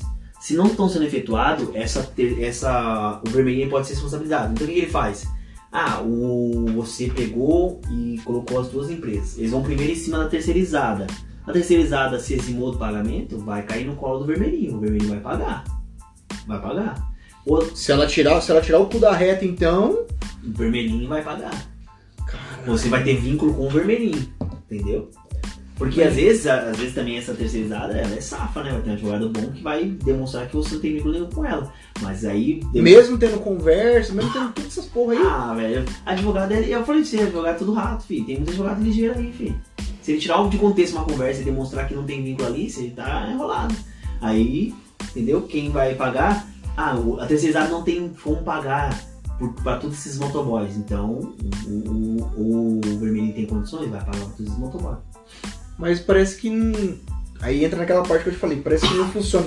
Aí demora pra receber, tem todas essas fitas aí. Não, não funciona porque o que acontece, é, esse que é o maior problema do brasileiro. O brasileiro ele aquele negócio fala assim, ai, mas é. Não acontece, ah, mas isso, mas. Velho, o, o que a gente precisa ser, e eu fiz a faculdade justamente por causa disso, porque eu queria deixar de ser ignorante em relação a algumas leis que eu tinha. Conhecer os direitos que eu tinha. Então, você conhece as leis, você conhece os direitos que você tem. O brasileiro tem que deix- deixar isso de lado esse lance de ah, eu não vou lutar por causa disso, porque vai só me dar dor de cabeça e depois não vai é, chegar no, no resultado que eu espero. Cara, eu acho que o mais importante é você lutar. Você tem que lutar, direito você tem que lutar, cara. Você não pode simplesmente é, a cabeça, ah, é assim mesmo, na vida é assim. Você tá sendo passivo, cara. Você tá sendo passivo, tá sendo condi- conivente com aquilo. Você pode Para que o mal triunfe, basta os bens não fazer nada, né? Entendeu, cara? Tipo nada. assim, agora você me pensa, um negócio desse aí. É, se todos esses, essa categoria aí de, de motoboy resolve parar. Ou não parar, porque tem muito cara que depende. Mas ah, eu hoje, ou, ou durante uma semana a gente vai rodar só por um outro aplicativo. O aplicativo laranjinha, ou o aplicativo Coxinho. roxinho, ou o verdinho, preto e verde. Cara, esse vermelhinho vai, vai ficar louco. Então, mas aí não tem a união, né, meu irmão? Tava, Então, falando, tava falando isso ontem. Não tem união. Eu vi muito aí as categorias aí, teve umas greves aí recentemente. Aí eu até. Meu, aí tava fazendo a greve. Meu, os caras lançam uma promoção, tipo assim, mais cinco por uma hora só pros caras É, desfazer então. a greve, cara. E aí O o cara cara jogando muito sujo, tá aí o cara ligado? que precisa, o que ele vai fazer? Ele vai, vai trabalhar. Parece vermelhinho, mas se ele fosse esperto, inteligente, ele não deixaria de trabalhar, mas trabalharia para um outro aplicativo. Entendeu? Pra poder. Se ele tá reivindicando daquele ali, e aquele não, não tá suprindo aquele que ele precisa, roda para outro aplicativo, todo mundo junto, que a máquina para, velho. A máquina quebra. É isso. Você não precisa deixar de ganhar, você vai ganhar, mas vai ganhar no outro aplicativo. Pelo menos durante aquela uma semana. Entendeu? É isso. Ah, vai- eu não vou logar hoje. Não vou logar durante essa, essa semana. Ah, não vai? Não, não vou. Mas você não deixa de trabalhar. Ah, não, mas se eu não logar durante uma semana, eu não vou ter como tirar o- sustento da minha família. Você tem, cara. Você tem outras plataformas que você pode rodar pra tirar. Então é isso. Você tem que fazer um protesto, mas um protesto inteligente. E se aquela outra plataforma que você for rodar também não tá suprindo aquilo que você acha que tem que suprir, Passa pra próxima. vai pra próxima. Plataforma tem, cara. O problema é que o pessoal é muito acomodado. O pessoal colocou na cabeça que é aquela, tem que ser essa e tem que ser essa. Aí, aí tá o erro. Caralho, mano, é, é complicado, né? Parece que, tipo, como eu te falei, né? Parece que o jogo é feito pra perder mesmo. Não tem jeito, né, cara? Você vai lá e entra naquele argumento que você tava falando, tipo assim, ah, ah, a vida é assim mesmo. Ah, não sei o que, ah, não vou falar, não quero, não quero confusão. É, nossa, não quero isso, não quero aquilo. Vai demorar muitos anos, e isso aí não vai dar em nada. Ah, não vai- isso aí não vai dar em nada. Cara, uma andorinha realmente sozinha não faz verão, mas várias andorinhas faz. E faz o estrago. Porque se fosse pensar assim, cara, é, muitas, não existiriam várias revoluções aí pelo mundo. Porque a gente vê que muita coisa, muito, impérios caíram e muita coisa aconteceu por causa de grandes revoluções, cara. E se fosse uma só pessoa, o que, que eles fazem com aquela pessoa? Pega aquela pessoa, mata ela, eliminar ela e já era. Agora, se mu- muita gente se unir, pi, a coisa acontece. Então eu falo pra você, mano, o, o povo, eles, eles. A Bíblia fala isso, né? O povo perece por falta de conhecimento. Mano, falta de conhecimento mesmo. Porque eu penso, eu penso o seguinte, o poder tá na mão do povo, velho. Se o povo se unir, o povo derruba grandes impérios, mano. E é esse negócio, esse pessoal aí, dessa categoria, categoria L, se eles se unirem, eles derrubam esse grande império, que é esse vermelhinho aí. Mas aqui não tem união. Enquanto uns falam que vai aderir, os outros não aderem. E aí, ah, não vou, não vou aderir porque eu preciso rodar. Mas tá, roda no outro aplicativo então. Vamos rodar todo mundo no outro aplicativo? Vamos. Se une roda todo mundo no outro aplicativo. E deixa de ganhar. Entendeu? Bom, pessoal, mais uma vez aí, muito obrigado, meu irmão, Tamo junto. ter vindo. Como sempre, é sempre um prazer aí. Você tá praticamente em quase todos os episódios com a gente. Eu achei no direito aí de colocar você, porque tem muita gente mal informada, né? O pessoal não sabe, quer saber de alguma coisa de tipo, direito familiar, quer saber dessa parte de direito trabalhista e tal. E o pessoal não sabe, então vamos tentar trocar.